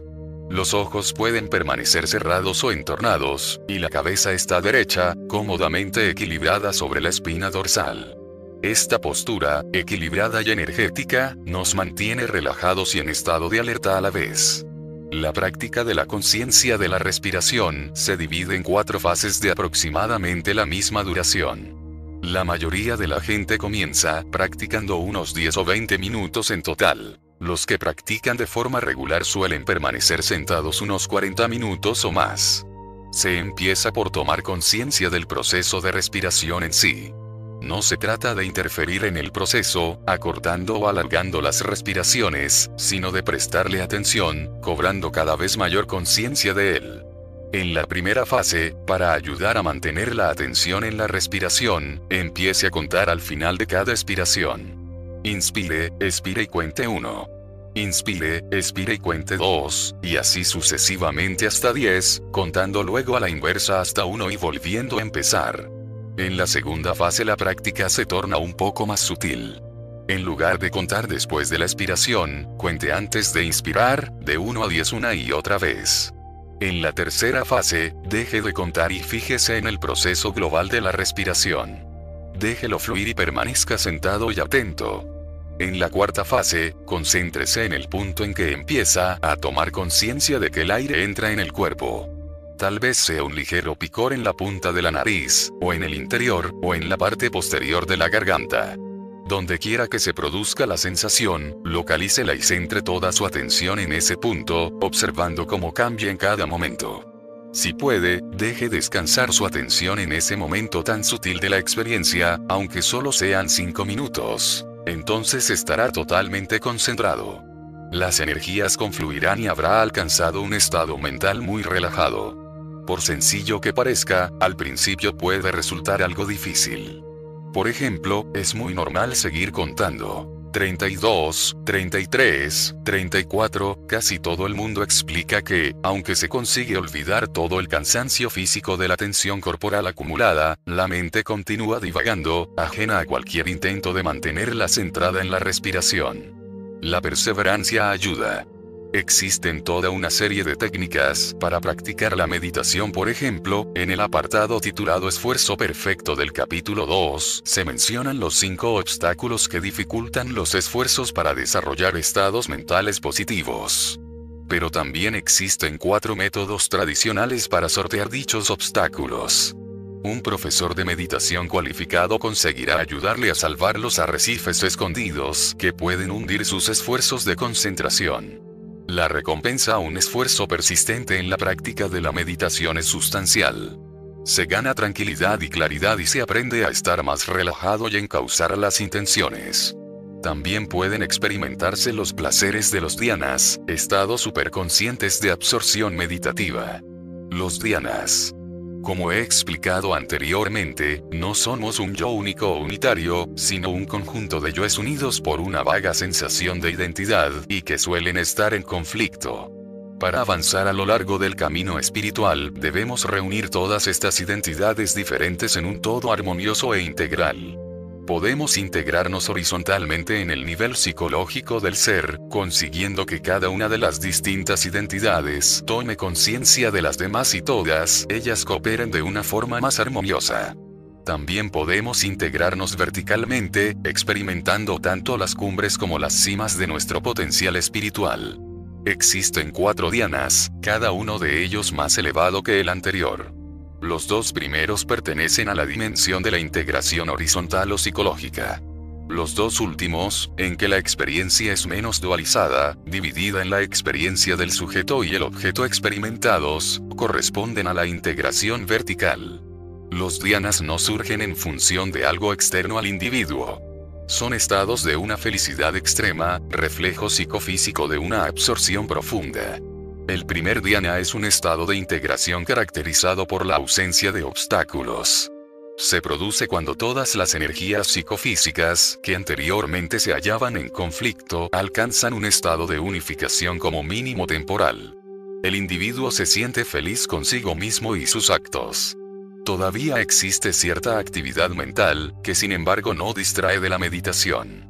La persona está sentada, se siente feliz y contenta, e incluso llega a experimentar algún estremecimiento de éxtasis. Si se logra permanecer en este estado sin distraerse, el pensamiento empieza a desvanecerse, el éxtasis se calma, y el individuo se torna cada vez más consciente y se mantiene atento, pasando así al segundo dhyana. Este segundo dhyana es el estado de inspiración. La mente semeja a un gran lago de aguas cristalinas, puras y calmas como surgida de la nada, una fuente de agua fresca, una fuente de inspiración, borbotea continuamente en el lago, alimentándolo y expandiéndolo. Se trata de un estado de intenso placer. Si el individuo permanece relajado, atento y receptivo a los sutiles movimientos y cambios que se producen en su mente, el agua del lago puede desbordarse, y el individuo alcanza el tercer diana. En este estadio los límites del organismo psicofísico se han atenuado enormemente. El individuo apenas si siente su cuerpo. Totalmente absorto en la meditación, comienza a experimentar una primera impresión de las maravillosas posibilidades de lo ilimitado. Al entrar en el cuarto diana, incluso el éxtasis desaparece. También la subjetividad queda completamente anulada. Solo queda el resplandor intenso de un estado de ecuanimidad aún más agradable que el placer. Se trata de un estado de armonía y equilibrio perfectos. Nos hallamos en las cimas del Samata.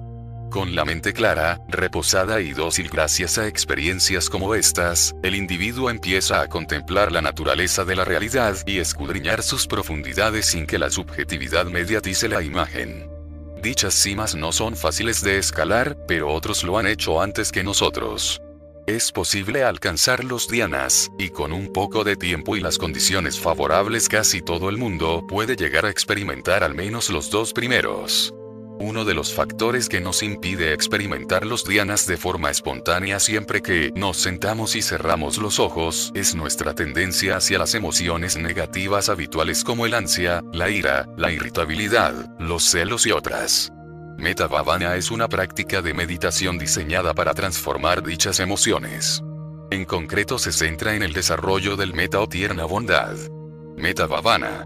Como hemos explicado, Bhavana significa desarrollo y es sinónimo de meditación, pero no existe una traducción satisfactoria de la palabra meta. Significa algo como tierna bondad, lo que puede asociarse fácilmente con sentimentalismo. Se podría usar la palabra amor, pero este término ha llegado a adquirir connotaciones de exclusividad y apego neurótico. Por el contrario, meta es un sentimiento de universalidad, expansión total y amistad. Se trata de un estado amplio y completo de buena voluntad cálida e intensa. La práctica se divide en cinco estadios de duración similar. En el primer estadio intentan cultivarse los sentimientos de meta hacia uno mismo. Existen varias técnicas que nos ayudan, y la enseñanza personal de la meditación constituye la mejor manera de aprenderlas. En el primer estadio, siéntese e intente simplemente experimentar sentimientos de calor, buena voluntad, amabilidad y amistad hacia sí mismo. No se trata tan solo de pensar en sentimientos de meta, sino, sobre todo, de sentirlos. En el segundo estadio piense en un amigo, alguien que no sea su compañero sexual y tenga aproximadamente su misma edad, ya que de lo contrario los sentimientos de meta pueden confundirse con sentimientos paternales, filiales o sexuales. Manteniendo la imagen de este amigo en la mente, trate de desarrollar sentimientos aún más fuertes de meta hacia él. En el tercer estadio procure pensar en una persona neutral, es decir, alguien con quien mantenga un contacto regular y a quien no profese ninguna clase de sentimiento intenso, intente captar su humanidad y albergar sentimientos de meta hacia dicha persona. En el cuarto estadio piense en algún enemigo, o alguien con quien la comunicación resulte difícil o imposible, y trate de desarrollar sentimientos de meta hacia él. En el quinto y último estadio, reúna en la mente a las cuatro personas, usted mismo, su amigo, la persona neutral y el enemigo, e intente alimentar sentimientos de afecto y meta hacia los cuatro. A partir de este momento el sentimiento de meta empieza a irradiarse hacia el exterior. Primero se comunica a todas las personas del entorno inmediato, luego se extiende a toda la vecindad, la ciudad, la región, el país, el continente, el mundo, difundiendo sentimientos de afecto y meta a todos los seres vivos. Meta Bhavana es una práctica que redunda en una gran capacidad de transformación. Una vez se ha experimentado, aunque solo sea levemente, casi todo el mundo puede aprovecharla para el proceso de mejora momentánea del estado mental practicada con regularidad durante un periodo de tiempo suficiente, se acumulan importantes reservas de meta que más tarde pueden emplearse en mayor o menor medida según necesidad. Vipassana. Por muy cultivados y potentes que sean los estados de samatha que se alcanzan, siguen sujetos a condiciones mundanas. Cuando las condiciones que los han provocado cambian, dichos estados se evaporan como el rocío matutino. La única forma de escapar a la atracción gravitatoria de las condiciones mundanas estriba en el desarrollo de Vipassana, una penetración directa y empírica en la naturaleza real de las cosas. Existe toda una serie de prácticas diseñadas para generar esta clase de penetración, pero para que sean eficaces todas, ellas requieren unos amplios conocimientos del samatha. A menos que se haya alcanzado un estado de integración suficiente, resulta imposible implicar a todo el ser en la práctica de vipassana. Si no se dispone de esa base, dicha práctica puede ser útil en cierta medida, pero no aportará tanta capacidad de transformación y a menos que se haya desarrollado un alto nivel de emoción positiva, la conmoción existencial que la práctica de Vipassana provoca, quizá le desvíe de la trayectoria inicial, pues el objetivo de Vipassana consiste en propiciar la experiencia directa de Shunyata o vacío. Las prácticas de Vipassana se proponen facilitar la penetración en el mito de la sustancialidad y ayudarnos a experimentar la naturaleza insatisfactoria, mutable e insustancial de todos los fenómenos, liberándonos así de una vez por todas de las ataduras de samsara. Una de estas prácticas es la contemplación de los seis elementos. La práctica de los seis elementos. Según la tradición india, el mundo material está formado por cuatro elementos principales tierra, agua, fuego y aire. Todos los objetos materiales, incluido el cuerpo humano, se reducen a estos elementos. Si a ellos añadimos el espacio y la conciencia, obtenemos una descripción completa, y en orden ascendente de perfección, de la composición del organismo psicofísico en su conjunto. No existe un yo aparte de estos seis elementos, pues construimos el sentido fijo de nuestra identidad a partir de ellos. Si queremos liberarnos de este engaño y comprender de forma empírica la verdadera naturaleza de las cosas, debemos desprendernos totalmente de vínculo con los seis elementos. Este es el objetivo de esta práctica. Tras establecer una base de conciencia y actitud emocional positiva, se aborda en primer lugar el elemento tierra. Piense en que todo lo que es duro y sólido en el cuerpo, todo lo que ofrece una conciencia y una actitud positiva. A continuación visualice un cielo azul claro que se extiende en todas las direcciones del espacio. En este marco, evoque la imagen de cualquiera de las formas trascendentales de Buda o Bodhisattva, formadas por una luz que brilla como un arcoíris. Contemple la imagen durante algún tiempo, recite algunos versos piadosos, algún mantra asociado con la imagen, reciba las bendiciones de Buda o Bodhisattva y, por último, devuelva la imagen de nuevo al cielo azul. En este punto, medite sobre el hecho de que todos los fenómenos surgen del vacío y a él retornan, igual que la imagen visualizada. Existen numerosas variaciones de esta clase de meditación. La tradición afirma que no pueden practicarse con eficacia sin la ayuda inicial de un profesor. Solo en el contexto de una relación maestro-discípulo se comunica la esencia de la práctica. Como el resto de prácticas vipassana, la visualización no sirve al diletante espiritual. Es un medio que permite establecer contacto con otras dimensiones de la realidad, un proceso con que no se puede jugar. Lo ideal sería evitar esta clase de prácticas hasta que la búsqueda de refugio personal sea verdaderamente efectiva y puedan realizarse con el apoyo de una comunidad espiritual. Meditaciones sin forma. Hasta ahora hemos examinado principalmente las prácticas de meditación que poseen un propósito determinado y cierta estructura. Sin embargo, existen otras prácticas cuya estructura se halla muy poco definida. En las diferentes tradiciones budistas se enseña un gran número de meditaciones sin forma, como Dzogchen, Mahamudra o Zazen, por nombrar algunas. El término que resultará más familiar quizás sea el de Zazen, que proviene de la tradición Zen, los otros dos son tibetanos. No hay mucho que decir respecto a estas prácticas. Se afirma que a través de Dzogchen, uno entra en un estado no mediatizado, en que se experimenta la pureza innata de la mente. Mahamudra es la experiencia del vacío sin esfuerzo alguno, y Sasen significa estar simplemente sentado.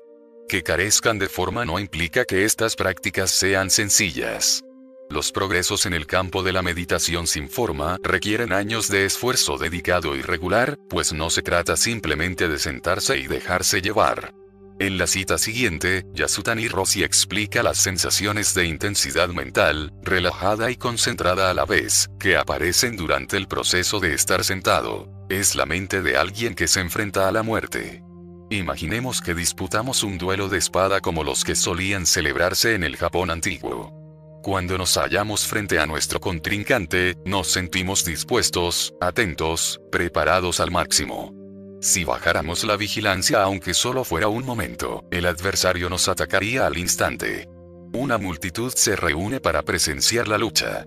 Como no estamos ciegos, los vemos con el rabillo del ojo, y como no somos sordos, los oímos. Sin embargo, la mente solo capta estas impresiones por un instante. Devoción y ritual. Otra línea de trabajo muy efectiva a la hora de realizar los cambios deseados en el estado mental consiste en la práctica del ritual y la devoción. Todas las escuelas de budismo la fomentan. Sus miembros se inclinan ante los altares y las imágenes de Buda, realizan ofrendas florales, encienden velas y barras de incienso y cantan versos devotos. Desde los rituales zen, exquisitamente formalizados, hasta la abundancia imaginativa del Tantra tibetano, los budistas han inventado a lo largo de los siglos un amplio abanico de métodos para implicar sus emociones y su imaginación en el proceso de transformación. También en este proceso se distinguen diversas dimensiones. Para empezar, los resultados de cualquier esfuerzo que realicemos resultarán prácticamente nulos a menos que tengamos devoción. Los artistas famosos se deben a su obra, los atletas al deporte, los maestros a sus alumnos. Sin este compromiso emocional sus logros serían mediocres. Del mismo modo, a menos que uno se entregue a las tres joyas y se comprometa imaginativamente y con seriedad con el progreso espiritual, nunca llegará a ninguna parte. Los rituales budistas pretenden ayudar a alcanzar esta clase de compromiso. Cuando empiece a practicar, y a medida que el Dharma comience a afectar a su vida de forma positiva, sentirá una profunda gratitud hacia Buda por haberle abierto las puertas del Dharma. Sentirá reverencia por el Dharma, que había cobrado una importancia profunda en su vida, y gratitud hacia el Arya Sangha por haber mantenido vivo el Dharma. La práctica de la devoción es una forma de expresar esta gratitud. Asimismo es medio de autotrascendencia. Al comprometerse de forma imaginativa con las imponentes alturas y profundidades de la iluminación, deja atrás por un tiempo las preocupaciones mezquinas y restrictivas para participar, al menos en cierta medida, en un drama de dimensiones cósmicas. En el ritual budista abundan los significados simbólicos.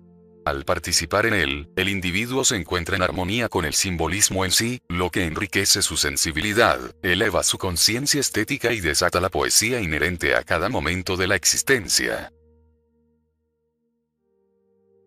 Gracias por llegar hasta el final de este gran ejemplar. Si resuena en tu corazón, puedes compartir, suscribirte y regalar un like. Para ayudar a este humilde servidor, a continuar esta gran labor. Mi alma saluda a tu alma.